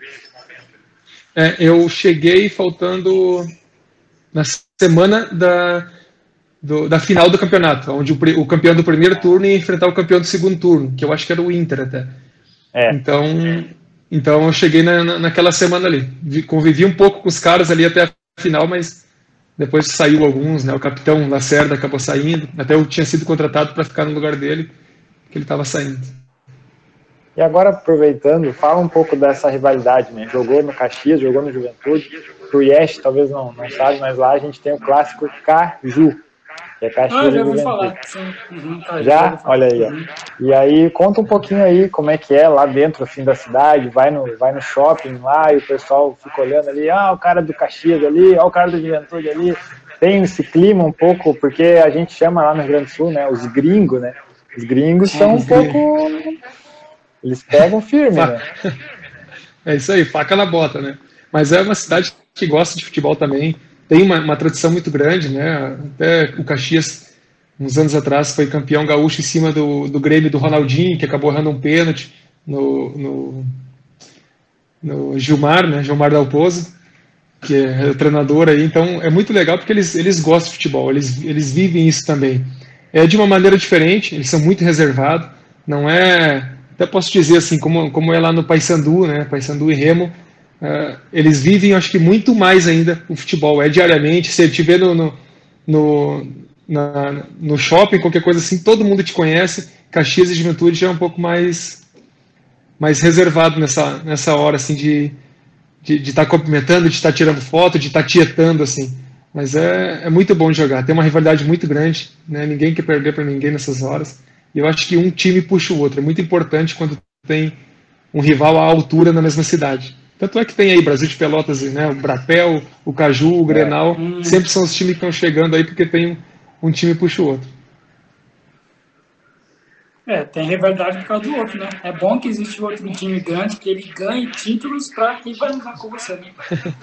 é verdade. É. Não pode ficar para trás, daí se puxa. Uhum, verdade. Aquela pergunta que eu ia fazer, olha só. Eu estava olhando aqui os clubes que já passou. Entendeu? Asa, Laje, Lajeadense, nunca vi na minha vida esse time, esse nome. Asa, foi um baita... Foi um baita time? O Lajeadense a gente foi campeão do primeiro turno é, com o Galchão. Fizemos um baita jogo, um baita campeonato. Acho que foi, foi a grande zebra do campeonato, mas conquistamos campeão do interior com antecedência e aí como o Inter ficou campeão dos dois turnos, a gente virou vice-campeão porque a gente estava na frente do Grêmio em, em, pontuação geral. Mas foi um time que, que impressionou. Muito bom de trabalhar. Você, você que jogou contra vários times, tipo assim, Grêmio, Juventude, Série B, qual foi o atacante assim mais chato de marcar? Tipo assim, Luiz Fabiano da vida. E que foi o mais fácil, você colocou no bolso, assim, esse cara o papel aqui, não tem pra ninguém. Olha, o, o o mais chato, mas assim, mais chato de resenha, dica, foi o. Meu Deus, me deu branco, rapaz. O nome do, do centroavante que era do Grêmio foi pro Japão lá. Campeão mundial. Jael gremista. Hã? Jael? Jael. Jael, Jael. Jael, que bicho Jael, chato. Gostava de dar porrada, muito forte, muito forte. É, e, e, mas assim, o mais difícil que eu marquei foi o Borges, também no Grêmio. Borges. Joga demais. Cara, ele não é tão alto, não parece ser tão Sim. forte, uhum. mas é igual, é igual chutar um toco. Mas não se mexe, não sai do lugar. Que cara difícil de marcar. Que doideira. Muito difícil de marcar. E ele saiu machucado. Ah, ah que eu coloquei no bolso. ah, ele saiu machucado, foi. Eu falei, ah, ainda bem, porque tava, tava difícil de marcar. Aí ah, e o Nilmar, né? O Nilmar na época do Inter também tinha um ataque todo veloz, então não hum. tinha o centroavante fixo, cara, era muito difícil jogar contra eles. E pode falar isso ah, tem vários qual, também. Qual foi o cara que você colocou no bolso? Ah, esse cara aqui não fez nada comigo, mano. Eu dominei esse cara aí. Pode me Cara, eu, eu, não, não, eu, eu, com muito respeito, mas uh, sempre foi muito bem jogando, jogando contra foi o Leandro Damião. Sempre quando a gente ah, enfrentou eles, a gente jogou contra. É, foi, sempre, acho que meus. Damião, mano. Ah, mas assim, falando, falando de centroavante que, de, que tem nome, né? Que, que são caras que, que, que tem referência. Uhum. Então sempre foi um jogador que eu joguei contra e, e fui muito bem assim, nas disputas contra ele. É porque ele gosta de ir no corpo, né, cara? E eu, eu, e é meu ponto forte também. Então a, a briga era bonita, uhum. mas sempre consegui bem. Tá, agora me fala uma, uma pergunta idiota, como todo, todo mundo faz. Se tiver vindo na sua frente assim, um Messi ou Cristiano Ronaldo, qual você corre para não marcar mais? Qual você foge? Ou qual que você encara? Acho que eu encararia o Cristiano Ronaldo. É, né? Porque ele também ele não era aquele cara que vai pra cima, mas sabe, assim, às vezes. Mas sabe o que, que é? Eu, é isso aí, ele, ele define rápido, o drible é longo. Então não fica uma coisa tão feia. O Messi gosta de entortar e a caneta ia pra lá e pra cá. Eu falei, não, vou ficar uh, sambando na frente desse cara, não vai dar certo. Embora que, que resultado final de gol, de, né, que, que os dois são, são fantásticos, não tem nem o que falar. Os dois é difícil, né, mano? Agora tu me fez pensar Olha, numa pergunta também. Numa pergunta também assim que talvez ninguém faça, mas como que é para se preparar? É, tá, fisicamente tudo bem, academia, corrida e tal. Mas aqui, ó, para dar aquelas cabeçadas que a bola lá da área vai lá no meio de campo. E eu acompanhei aqui em Portugal num clube, o Estarreja, o clube que jogou meu amigo, e eles tiveram um treino só isso. O cara, o preparador lá, levantava a bola e dizia: "Vamos lá, eu quero ver essa bola lá no meio-campo". E aí o cara vinha com tudo e tal. E aí uma hora eu vi que ele fez assim um pouco, tipo, como é que é para o zagueiro, né? Não, não sente, ou na hora do jogo ele tá tão quente que nem, nem sente, ou, ou dá uma dorzinha, como é que é? Conta isso, porque eu fiquei curioso. Cara, isso é, é, foi legal perguntar isso, porque isso eu tenho uma, várias histórias bem curiosas, assim, de uma forma bem particular. É, quando eu era moleque, é aquela coisa, o moleque tem medo de botar a cabeça na bola. E eu pensava para mim, não, não posso ter medo, tem que se, pô, sou zagueiro, tem que ter coragem. Aí que Aí eu pegava lata de Nescau e ficava dando ah, testado na lata, amassando as latas aqui. Aí, Olha. aí a minha mãe, a minha mãe fica, ficava dando dura. Eu falei, o que, que tá fazendo? Eu falei, não, não posso ter medo de cabecear a bola, não. Eu amassava toda a lata de Nescau que eu achava vazia e saía dando cabeçada. E eu peguei também. é, eu fui perdendo medo. Depois de cortar a cabeça uma vez, que eu dei no fundo da lata, dei uma cortezinha assim, eu falei, aí, tá bom. Mas assim, é, eu, eu ainda peguei a época da forca, né? Que pendura uma bola, faz balançar, vem correndo e, e fica ali só treinando. Então, para ganhar impulsão, porque eu era baixo, eu, hoje eu tenho 90, mas na época eu demorei para crescer, então meus treinadores falavam que eu era muito baixo para ser zagueiro, então trabalhava muito na forca para ter impulsão. Então, pô, isso foi bom, porque acabei crescendo depois e acabei sendo um ponto forte, assim, que foi a bola aérea. Mas, cara, a bola quando pega, nem de lado, chega a dar um, um, uma tontura, dá um clarão assim, depende do jeito que pega, dá um clarão, uma tontura assim na hora que, que é complicado, cara. É, tem hora que, que machuca mesmo. Mas assim, na testa, cara, na testa pode bater, que hoje não, não tem problema não, dói, não dói nada. Tipo assim, eu nunca pensei nisso, que você cabeceava uma bola, dava tudo isso. Também é só cabecear. É, quando pega. Não, quando pega meio, meio, meio diferente na cabeça, deixa meio mal mesmo. Já aconteceu umas três vezes assim que dá um. Chega a dar um clarão assim. Sabe? Dá, fica meio desnorteado na hora. Mas passa rápido também, sai correndo, não tem? É embora. É, sim.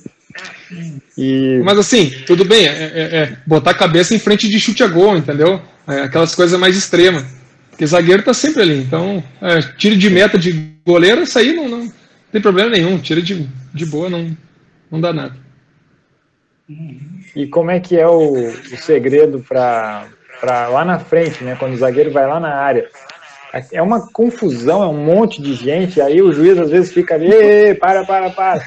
E aí o cara te puxa e vai. Como é que é isso? Como é que se entende ali? Eu vejo que tem jogador que se unem, vai três juntos assim do mesmo time, aí daqui a pouco um sai correndo por trás e, depois para cabecear também, além de falar dessa confusão, eu quero também uma dica aí para quem está começando agora e está assistindo nos ouvindo, para cabecear para fazer o gol. O Dadá Maravilha dizia que tem que cabecear de olho aberto. E com o queixo aqui, fazer assim. Tem alguma dica aí para quem está começando? Queixo no peito. É o famoso queixo no peito e queixo no ombro. Isso. Mas é por aí, porque porque tem que cabecear a bola para o chão, né? Não é para tirar, bota a cabeça na bola para cima e deu.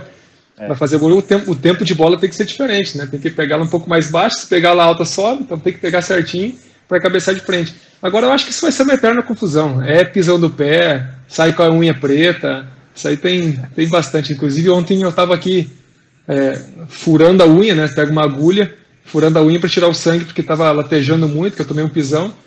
Então fica. Aí sai o sangue assim, e fala, ah, agora, tá, agora tá, tá bom, saiu. Dá um pouco de alívio. Mas isso aí não tem, não, não tem como, como, como parar isso aí. Porque tu, é. tem que, tu tem que tem três caras para marcar três teu, fica aquele bolo, a gente tenta da maior, melhor forma possível, tá despistando ali na hora e os caras dando braçada, segurando camisa. Mas isso é o bonito do futebol também, né? É, Sim. confusão aí. E, a, e o momento que o atacante, por exemplo, agora eu vou tentar lembrar aqui algum cabeceador.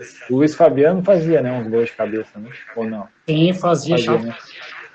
É, assim, tipo, tu tá ali posicionado, tá junto dele, daqui a pouco ele deu dois passos, fez o gol, aí fica, às vezes aparece na televisão, né? O zagueiro fica assim, tipo, ah, ah não deu tempo. Como é que é pro zagueiro naquele momento ali que, toma o gol, aí conversa o quê com o goleiro? Não, mas era tu que tinha que ter saído. Como é que é essa resenha ali na hora, durante o jogo? Né? Finalmente, ah, mas até o Fred, o Fred, o centroavante, faz muito bem isso aí finge que vai dar o gato para frente, dá dois passos para trás, faz muito gol atrás do zagueiro. E, e cara, é, zagueiro é reação. Quem tem ação é o centroavante. A gente sempre vai estar meio segundo atrasado. Então, quando tu tem toda a área para marcar, sem nenhum adversário próximo, é muito difícil. Vai botar o cara mano a mano ali, na marca do Pedro para marcar, ele vai dar o, vai fingir que vai na frente, o zagueiro já começa a correr antes, já para, já despistou, se o cruzamento é bem feito, não tem, não dá tempo, não tem como. Já tomei algum gol assim, por isso que eu falo, tem que, que eu, eu gosto de pensar assim, é, situação tática. L dos Anjos, que foi o treinador que estava no Paysandu, não gostava de jeito nenhum que zagueiro saía fazer cobertura do lateral lá fora da área. Zagueiro guarda a área. Então, mesmo que fica um ali guardando o primeiro pau, já inibe a corrida do centroavante no primeiro pau. Então, tu tem menos, menos campo para te estar tá correndo atrás dele. Se tem o um lateral fechando também, diminuiu mais ainda a área de corrida. Então, é mais ou menos por aí, cara. O sistema defensivo tem que andar junto, sozinho é difícil, porque tu tá sempre correndo atrás. Sim. Tem zagueiro é foda. É, agora eu, eu lembrei do lance do primeiro gol, né, do, do fatídico 7x1, né? O Davi Luiz estava marcando o Miller, e aí, quando ele foi correr, deu uma barreira assim, e aí o Davi Luiz bateu nessa barreira, não conseguiu acompanhar, o Miller já apareceu livre e gol.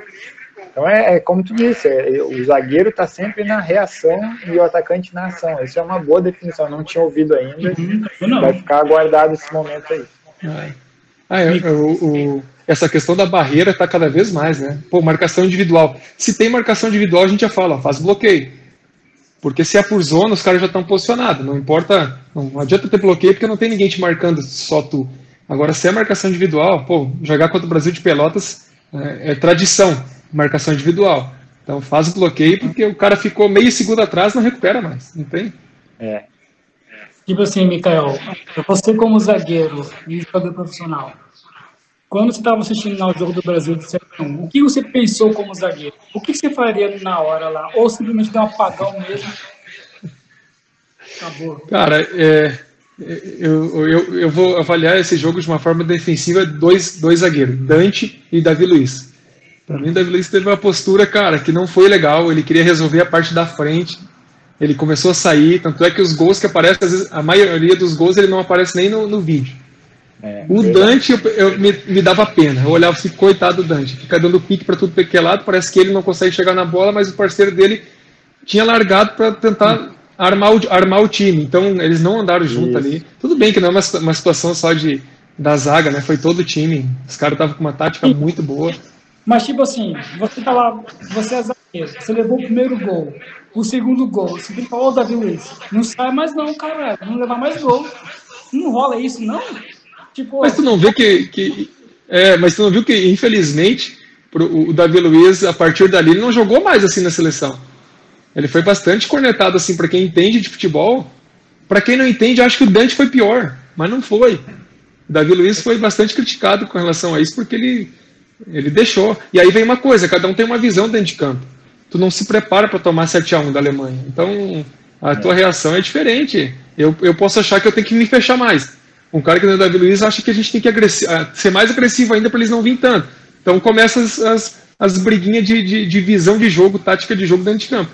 Por isso que é importante o comandante, mas também não se preparou para aquela situação, porque foi a parte, né? Sim, foi, foi doído, velho. Mesmo torcendo para a Argentina. Tô brincando.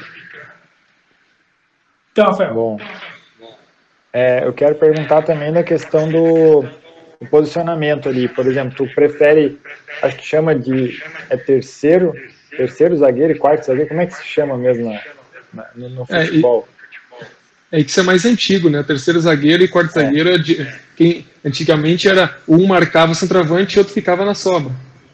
Ah. Daí ficava o terceiro zagueiro que marcava. Hoje já é zagueiro pela direita e zagueiro pela esquerda, cada um tem uma característica. Sim. Então, a, a, a, denominação. Direita, né? Eu prefiro pela direita. Sim, mas aí, por exemplo, se o da esquerda está suspenso e aí o outro também, que vai jogar também é da direita, como é que se define ali na hora? Ah, eu quero jogar na direita. acontece, acontece. Ah, véio, deixa eu jogar hoje, hoje tu não. É, já passei por momentos que perdi, perdi essa discussão. No As de Arapiraca eu jogava mais pela esquerda, mas aí entra aquela coisa, tu analisa quem, quem se sai melhor pela esquerda normalmente, né? Os dois são destros. Mas quem se sai um pouco melhor pela esquerda? Então, normalmente o cara mais duro fica na direita, porque vai ser pior ainda na esquerda, para saída de jogo e tal. Até porque hoje se cobra bastante a saída de jogo já desde os zagueiros. Então, para é. mim, facilita muito. pela. Eu não sou um cara que, que sou ambidestro, chuto com as duas. Tenho bastante Sim. preferência por uma. Sim. É, eu lembro que teve alguns jogos que no, no Grêmio o Kahneman não, não jogava, e aí eu não lembro agora se era o Paulo Miranda ou quem que entrava no lugar do Kahneman, e aí o Jeromel tinha que ir para a esquerda. Eu olhava o Jeromel na esquerda e pensava, cara, como que a cabeça dele deve estar tá funcionando ali para, tipo, a vida toda jogando num lugar e aí pega e põe no outro, assim, acho que é isso que tu tá falando, né, dificuldade. Né? É, de repente ele tinha mais facilidade de ficar na esquerda do que o Paulo Miranda, então Cara, isso é uma conversa de, de, de, Tem que ser uma conversa muito sincera. Ah, nenhum quer fazer? Então, tanto o treinador decide. Não tem. Acontecia bastante. No Paysandu estava assim. Nós tínhamos o Wesley, que era o zagueiro que estava no, no banco. Ele chutava bem com as duas pernas. E aí, quando jogava o Wesley e o Perema, o Perema jogava na direita. Como, joga, uh, como quando jogava eu e o Perema, o Perema jogava na esquerda. Quando jogava eu e o Wesley, o Wesley na esquerda. Então, alternava assim essa. Falhou, não, e... não entendi. É, isso é bom que vai treinando os dois, né? Você joga um lado do outro, você já fica bom nos dois. Né? É verdade. É. E a, na época ali do Novo Hamburgo com o Gilmar Iser, até quero que tu fale um pouco do, do, trabalho, como que é trabalhar com o Gilmar Iser, porque eu acompanhei um pouco ali, né, nas coletivas, era o contato que eu tinha com ele. Sempre me pareceu ser um cara legal, um cara bacana. E teve algum jogo que ele jogou no 3-5-2, se eu não me engano. E tu chegou a jogar nesse esquema, como que é, assim, o futebol brasileiro jogar no 3-5-2? Eu lembro que em 2008, eu sempre vou puxar pro Grêmio, porque né, eu acompanho mais o Grêmio. Mas em 2008, é, o São Paulo também usou 3-5-2 e foi tricampeão brasileiro. Em 2008 o Grêmio foi quase campeão, só não conseguiu por causa desse Ash aí de São Paulo. Mas o Grêmio jogou no 3-5-2 com o Celso Rotti, fez uma campanha absurda, todo o Brasil ficou, uh, tipo, o que, que o Grêmio está fazendo com 3-5-2? O Tite, em 2001, né, foi com 3-5-2, ganhou a Copa do Brasil em pleno Morumbi, ou Moruntri, como diz o Amoroso. E eu quero que tu conte, então, como é que é para ti jogar no 3-5-2 e falar um pouco do Gilmar Iser também. Bom, o Gilmar Iser, a gente até fica imitando ele, né? Falava, boa, velho! Ele fica, boa, velho! Aí a bola vinha, a bola vinha treinamento de cabeça, dava o cruzamento, a bola vinha, a gente ia cabecear, ele ficava na beira e ficava assim. Ele ficava com os cacuetes para cabecear a bola. Mas é um cara que. Muito simples. O Gilmar Liz era muito simples dentro de campo. A tática dele, ele gostava de desenhar uns triângulos ali. Botava lá, Sim. inclusive em 2010, quando ele assumiu que a gente foi. Fez um. Para mim, um dos melhores times que eu, que eu peguei assim desse time do Novo Hamburgo foi 2010. Uh, era no 352 era o Leandro, o, esqueci o, nome, o sobrenome dele, o Leandro, o, o treinador, ele jogava no 2, em 4-4-2, Leandro Machado. Depois veio o Gilmar Iser e botou três zagueiros. Né? Eles contrataram o, o, era Edson Borges, Cláudio Luiz, 1,96m, e eu. Eu com 1,90m era o mais baixo dos três. Então nós tínhamos uma zaga, é, tinha uma zaga muito alta e tinha o Gustavo Papa, que era centroavante, que é um cara espetacular na bola aérea. E o Kempis também, que, que, que, ficava ali, às vezes era o Papa, às vezes era, era o Kempis. Então foi muito bom aquele time, funcionou no 3-5-2, a gente foi campeão do primeiro turno, né? perdemos para o Inter no segundo, mas nos pênaltis, então deu muito certo. O trabalho, como eu disse, o trabalho do Iser era muito simples, mas jogar no 3-5-2 para mim sempre foi bom. Claro que o 3-5-2 desgasta muito mais os, os, zagueiros que estão pela beirada, né? Porque arma o jogo Sim. e volta. Só que até tem, é. meu, primeiro, meu primeiro DVD tem muita arrancada pelo lado. Sabe? pegava a bola e ficava indo pelo lado, acho que contra a Ubra, na época era Ubra ainda, eu peguei a bola Sim. na bandeirinha defensiva, que deu um escanteio, todo deu uma casquinha para trás, a bola foi lá na bandeirinha de escanteio do outro lado, eu peguei a bola lá, aí fui driblando, driblando, driblando, cheguei na frente da área, chutei, chutei para fora, tá cansado já, as pernas não aguentavam mais. Mas, mas tinha bastante tinha bastante arrancada pelo lado, como zagueiro pelo lado ali. Era bom, eu gostava de jogar demais. Assim. Hoje, hoje, assim, hoje se joga num falso 3-5-2, porque para marcar tu marca no 4-2 e para jogar, aí faz que nem o Flamengo, abre os zagueiros, vem o volante por dentro, então tu para armar o time tu fica no 3-5-2, né? 3-6-1 ou 3-4-3. Sim. Caramba, evolução. É, fica... mas é bom, cara, é bom demais. Eu gosto de jogar no saída de três, assim, é muito difícil de marcar a saída de três. Hum. Você prefere jogar assim, três zagueiros ou com dois laterais mesmo? Dois laterais mesmo ajudando. É, hoje, hoje de uma forma geral, eu prefiro dois. Prefere dois, né? É. é raro. Quando tu vai jogar com dois atacantes, que não seja tanto de movimentação, que sejam dois centroavantes, mas ninguém joga mais assim. Né? Que seja Aí jogar com três zagueiros é muito bom. Tu marca os dois ali, um sempre na sobra, o resto acompanha quem passa. Difícil, dificilmente, mas não, não tem mais jogar com dois atacantes. Aquele 4-4-2 clássico com dois atacantes, assim, é muito difícil. Tipo assim, é, é, é sobre isso agora, um negócio sobre isso. No Brasil é impossível jogar assim, né? Tipo, quase não tem mais. Mas aqui na Europa é. você vê que né? Aqui na Europa, né? Que tem alguns times que jogam com dois atacantes, né? Tipo, aqui... o, Inter da Itália, às vezes o PSG joga com dois atacantes. O Barcelona às vezes joga com dois atacantes. Griezmann e Messi na frente. É, tipo Mas assim, quando... para a Europa, assim, seria difícil se adaptar isso ao, ao futebol europeu? Mas é que quando joga, eles jogam, eles jogam com um falso atacante. Tipo, botava às vezes o Messi como um falso 9. Uhum. Então, tu não marca com zagueiro. Aí começa a confusão. Tu vai querer marcar com o zagueiro, quando vê ele entra por meio, o zagueiro vai ficar por trás, é um a mais no meio. Ponto. Superioridade numérica no meio, tu comanda o jogo. Assim que o Barcelona sempre fez. Se o zagueiro sai, abre espaço nas costas do zagueiro. Aí tem os caras fazendo facão, cara rápido. Então, cara, é. é... Eu acho. Não, a Europa é, é, um, é, é, outro nível. Acho que tem que ter muito mais paciência na hora de marcar. Pode ver que fica pouco mais aquele jogo ali.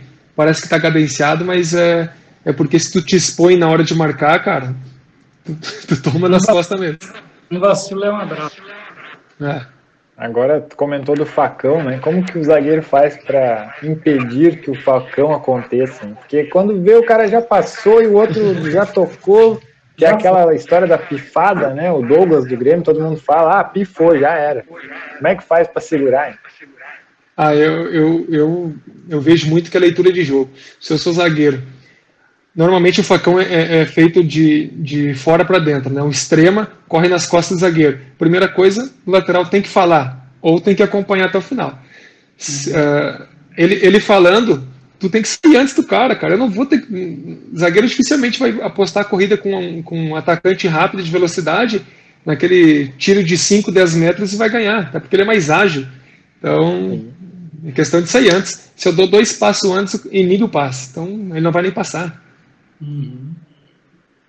E a questão da linha do impedimento. Porque eu me lembro que quando eu era mais novo, assim, o Galvão Bueno sempre falava: ah, se, se fizer linha de impedimento, o Ronaldinho, que na época o Ronaldo Fenômeno era Ronaldinho, né? Nossa, nós estamos falando de muito tempo atrás. Uhum. Aí ele falava, não, se a, se a zaga do, sei lá, do Equador fizer linha de impedimento, o Ronaldinho vai, vai deitar e rolar hoje. Hoje, como é que é? Tem essa história ainda? Fazer a linha de impedimento? Hoje é muito mais cobrado o ataque, a pressão, a pressão no, no portador da bola. Naquela época, acho que os caras jogavam um pouco mais olhando o jogo. Hoje, se deixar o é. portador da bola olhando o jogo, é nas costas. Realmente, todos os times aí estão chegando, Flamengo, né? Todos esses times aí estão chegando, a linha é alta, os zagueiros já estão marcando em cima. Então expõe as costas mesmo. Só que a pressão no, no, portador da bola é muito maior como era antigamente. Não tem nem comparação.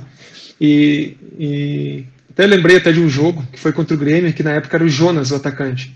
Que ele era um falso centroavante, ele vinha pelo lado. É. E ele era difícil marcar. E a gente marcando com três zagueiros, o Cláudio Luiz querendo fazer linha de impedimento, só que a linha de impedimento do Cláudio Luiz, quem corria atrás do, do Jonas era eu, porque ele parava e quando não estava impedido era eu correndo. E eu não aguentava mais. Eu cheguei para o treinador e falei, rapaz, não está dando. Fala para o Cláudio Luiz parar de fazer linha de impedimento, senão não vai dar. E aí o treinador achou que estava errado ali a situação e me tirou. Botou dois zagueiros. Aí nós acabamos tomando gol bem naquela situação, porque não tem como ficar correndo atrás do Jonas assim Aí aconteceu, né? Faz parte também. Um time muito, muito qualificado. Então. O Jonas é ídolo aqui. Ah, e ele é, ele é bom, cara. Ele é bom. Um cara que. Sabe por dentro, por fora, finaliza, cara é corajoso. Eu gosto do futebol dele, cara. Eu também. Cara, é, como eu posso dizer? É um atacante honesto, né? Na dele, né? Rápido pra caramba, mas é na dele. Você não vê ele com polêmicas. Eu nunca vi. Ah, aquilo que ele tinha na polêmica era brigar com os torcedores do Grêmio, né? Que, que ele não era unanimidade. Ele estava ele tava sempre bem no Grêmio, mas a torcida pegava no pé dele várias vezes. Né? Mas é. Né? É fora a torcida, né? É, Agora... Outra coisa importante que eu quero falar para você. Você, como zagueiro, qual que é o seu ídolo zagueiro? Sempre foi o Lúcio. Aí, viu, Rafael? Toma, rapaz. Eu tinha me falado do Lúcio. Lúcio e do Rock Jr. São os dois caras que eu. É. Sempre foi o Lúcio. Na época eu achava. Só que assim, hoje eu não me espelho mais no futebol do Lúcio daquela época, mudou muito. Mas uh, uh, hoje os, os zagueiros aí que estão até. É, ah, eu gostava demais. Eu falei, por isso que eu falava, quando eu jogava pelo lado eu gostava de arrancar. Eu falei, agora eu sou o Lúcio. Mas uh, futebol, futebol mudou muito, né? Então Hoje sim, pô, Thiago, Thiago Silva, o Thiago Silva joga demais. E o Sérgio é Ramos? Uma postura. Sérgio Ramos também joga demais. Ah, o Puyol, Puyol é fenômeno. Puyol e Sérgio Ramos são fenômenos, são muito bons. O próprio Piquet, não tem como falar que todos esses times, esses caras do time grande aí estão. O Van Dijk, é botinha ou é pica mesmo?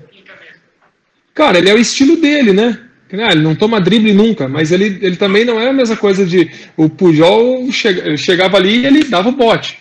Ele já, já cerca um pouco mais. Então, claro, vai tomar menos drible que o outro. Essa questão acho que é um pouquinho de modinha. Mas o cara é bom demais, o cara sabe jogar demais. Pô, tecnicamente. E é rápido, né? Um, um, zagueiro grande e rápido assim é difícil. Cara. Uhum. O cara evoluiu muito, né? Sim. Agora eu estava pesquisando aqui porque 2010 tu comentou do Leandro Machado e tu não tinha jogado com o Leandro Machado nas primeiras rodadas. E aí o Gilmar Iser foi contratado, eu estava lá no dia da apresentação dele. Claro, não foi a primeira vez nem a última que ele treinou o Novo Hamburgo, né? O Gilmar Iser deve ter quase 10 passagens pelo Novo Hamburgo. E aí eu lembro que ele ia estrear no outro dia, na quarta noite, com o Inter no Estádio do Vale. E aí tu jogou, foi o primeiro jogo teu naquele gauchão de 2010. E aí foi 3 a 1 uhum. Paulinho fez o gol de pênalti, Paulinho tava numa fase que tá louco, né? Tocavam para ele, era gol, né? E aí eu lembro que, eu, agora que eu fui né, pesquisar aqui e lembrei disso, e aí eu queria ver contigo, como é que foi, assim, se tu lembra, né, desse momento ali do, do Gilmarisa chegar, e aí dizer, não sei se foi talvez por algum cartão amarelo, ou foi decisão dele, ó, tu vai jogar amanhã com o Inter, como é que foi, tu lembra disso? É, na verdade, deve ser curioso. Agora não lembro bem contra quem foi, se foi contra o Juventude ou o Caxias, que foi despedido do Leandro. Não sabe me dizer? Sim, eu posso olhar aqui. Bom, aquele jogo lá, ele ia me botar no intervalo. Aí eu não sei quem. Quem. Caxias. É, Caxias, né? Então alguém tomou um cartão amarelo e ele teve que fazer uma substituição que não estava programada. Daí ele me falou: Ó, oh, depois do jogo, eu ia te botar agora, só que por causa do cartão amarelo eu não vou te botar. Mas no próximo jogo tu é meu titular. Porque eu estava vindo muito bem. Só que eu era da casa, então eu não era. Sabe, eles contratavam os caras para ser titular e, e eu era para ser reserva. Era uma coisa meio pronta. Só que não tava, nosso time não estava bem. Estava perdendo muito. Meu irmão era goleiro. De cinco jogos, eu acho que ele tinha sido três melhor em campo. Então ele estava muito bem, só que o time só perdia. Uhum. Então então chegou o Gilmar Iser, na estreia dele ele já me botou titular, então já deu sequência. Aí acabou tirando meu irmão, logo na sequência acabou botando o Juninho, o goleiro. É. Mas eu lembro direitinho, pô, como se fosse hoje. Legal. Mas já era, é, tô... já era esperado jogar, mesmo que fosse o Leandro Machado ou o Gilmar Iser, já estava esperando jogar. Sim, sim. Eu estava olhando aqui no jogo Caxias, o Everaldo levou amarelo, faltando cinco minutos para acabar. É, no primeiro tempo, Isso. já com 34, o Chicão tomou amarelo também. Aí saiu no intervalo para entrar o Gustavo então, Acho, então acho que foi o Chicão, que foi no intervalo que ele modificou um por cartão que não estava esperando. Ah, então foi isso aí. Ó. É, e no final ainda o Wilton Goiano foi expulso. Naquele jogo, o Itaqui fez gol, não o Itaqui velho, né? O Itaqui mais novo, sim, que já, sim. já foi nosso convidado aqui no podcast aqui, que foi um papo muito legal. Ele fez gol nesse jogo aí. Itaqui, gente boa demais. Gente finíssima, Itaqui é do bem. Toda a família Itaqui, né? É, toda a é. família. É, foi legal até a história que ele contou, que é, foi um, não era empresário, era olheiro lá para Itaqui, fazer uma peneira, e aí o pai né, do, dos Itaquis falou, vai Guri, vai jogar lá na peneira. Ele, ah pai, eu não quero, ah, eu não quero, depois vou ter que ir lá para Porto Alegre, cidade grande, eu quero ficar aqui no interior, jogar só pé descalço, né, ele não, não, não queria, assim, sabe, Mas mesmo o irmão dele já estando no Grêmio e tal, e aí ele acabou passando na peneira e teve que ir forçado para o Grêmio. Eu não sabia dessa aí, não. foi muito legal ele ter contado. E aí eu queria ver contigo como é que foi assim as primeiras peneiras, assim, ou os primeiros testes em clubes, como é que é a pressão ali, a criança, né, o jovem, ter que às vezes parar de brincar para daqui a pouco, né, já virar um adulto. Ele falou, inclusive, isso, sabe, virar adulto mais cedo. O Pato, Alexandre Pato, é um exemplo. Com 11 anos, largou o Pato Branco para morar no Beira Rio. Cara, é, imagina, eu não sou pai, mas imagino, vou deixar minha, meu filho com 11 anos sair de casa. Conta um pouco dessa, dessa fase aí. Bom, é uma fase é muito difícil. É, é, tudo muito bonito, porque quando a gente escuta quem está falando isso, normalmente em entrevista, né, entrevista em, em, em, em canal, canal grande, assim, de Rede Globo e coisa, tudo cara que venceu, que chegaram no top, então é tudo muito bonito. Agora, existe uma coisa que é muito traumática para uma criança que tem 12, 13 anos e recebe não, não, não, e vai indo e vai indo. O Cafu é um exemplo que recebeu não sei quantos nãos aí e conseguiu, mas são poucos os que conseguem depois. Eu, cara, eu fiz alguma peneira na minha vida.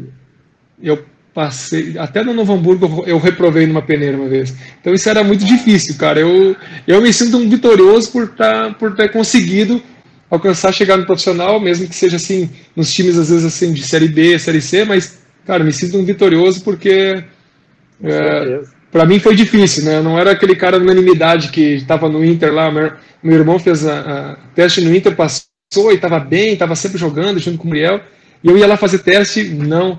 Aí era difícil, cara, era doloroso. Mas eh, ainda mais irmão gêmeo, então tem uma comparação mais natural assim, né? Só que só que, pô, deu certo, tá? Consegui chegar no profissional, consegui alcançar o meu objetivo. Estou ainda em busca de mais, né? Sempre tem mais objetivo na vida. Isso. Tipo assim, se vocês fossem gêmeos idênticos, sei lá, né? Dava um jeito de um entrar lá, ó. Entrar no seu lugar rapidinho um dia. É, ó, eu era o outro, agora em contrato aqui. O problema, o problema é que ele é goleiro, né? E aí, até vou falar uma, uma vez, uma vez ele estava no, no gol lá e não tinha goleiro para jogar, porque ele não podia, o outro rapaz da categoria não podia, e aí eu não sei por que, que eles achavam que eu poderia ir no gol, para a categoria mais velha, inclusive. Aí teve um, um, um quadrangular final. E aí eu falei, ah, vai um Mikael no gol. E eu tá bom, vou. Garantiu o segundo lugar para o nosso time. Só que.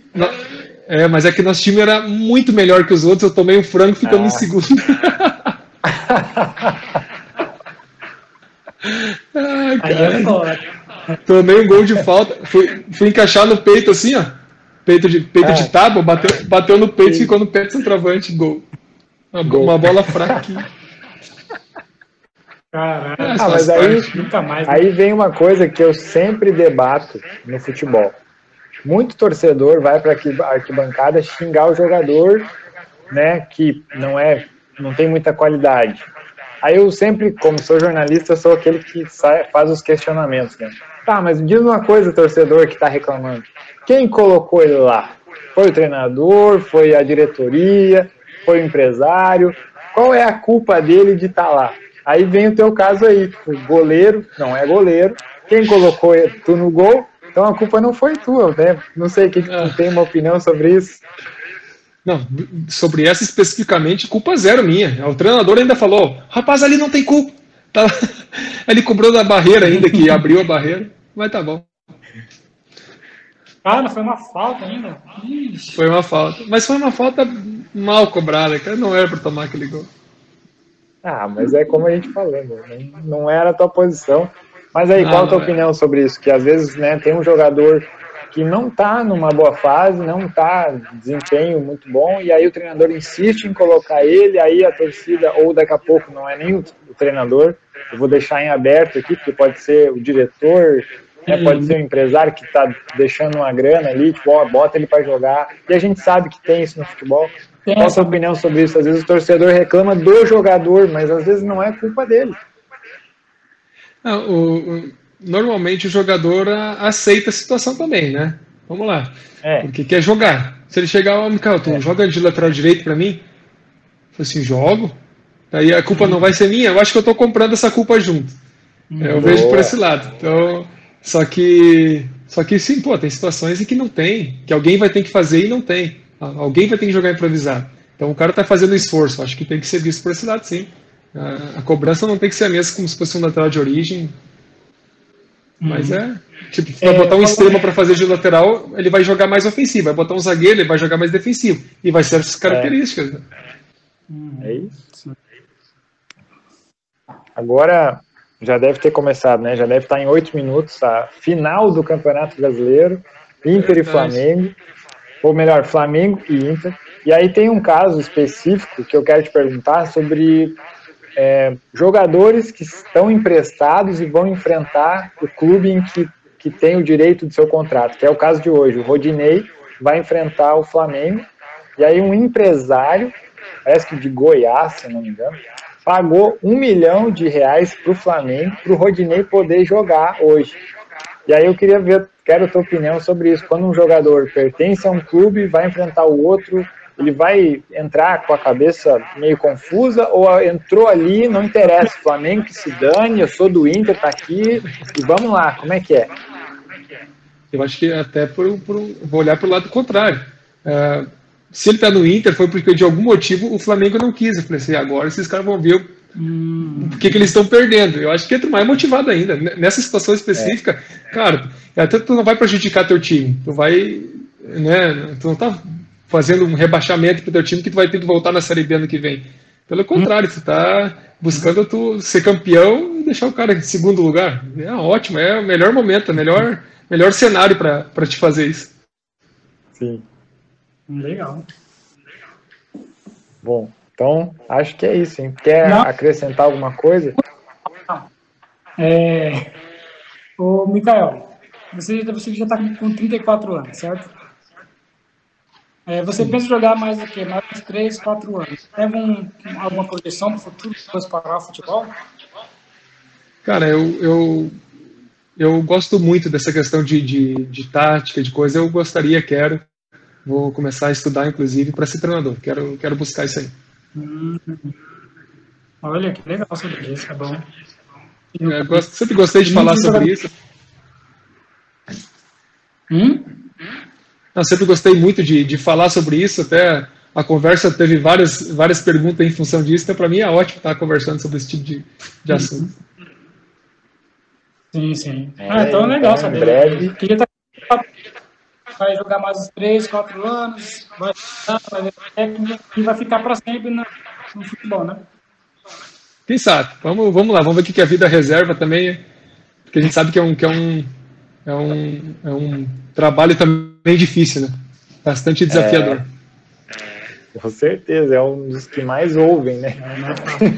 É, Mas é isso então, vou deixar aí um espaço para te dar as considerações finais, Mikael. Primeiro, claro, quero te agradecer pela disponibilidade, mesmo sabendo que tu não tinha muito o que fazer hoje aí, tá sozinho, mas mesmo assim a gente agradece pela disponibilidade do tempo, né, de atender esses dois loucos aqui do outro lado do oceano, aqui de Portugal. Então, muito obrigado e deixo esse espaço aí para te deixar as considerações finais. Cara, quero agradecer de verdade o convite. Obrigado, Rafael e Yesh. É um papo muito bom, muito bacana, descontraído. E é um papo cabeça, né, cara? Acho que é sempre divertido e esclarecedor. A gente está conversando aí sobre, sobre os vários pontos de vista aí do futebol. Muito bom, obrigado mesmo. Sim, a gente agradece mesmo, verdade. Foi uma conversa do caramba mesmo.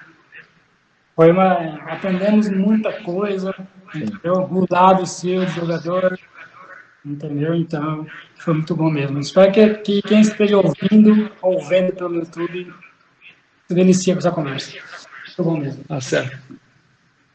É isso aí, então. A gente agradece a quem nos acompanhou até aqui. Fique aí atento às nossas redes sociais, porque logo, em breve, mais uma entrevista, mais um bate-papo bem descontraído, desse jeito que a gente fez hoje com o Mikael vai surgir aqui no YouTube, aqui no Spotify. Fique sempre ligado e também na tritv.com.br. Nos assista aí na região de Sapucaia do Sul ali. Fique ligado e sempre conectado com o podcast para você. Um grande abraço e até a próxima. É isso aí. Valeu. Valeu.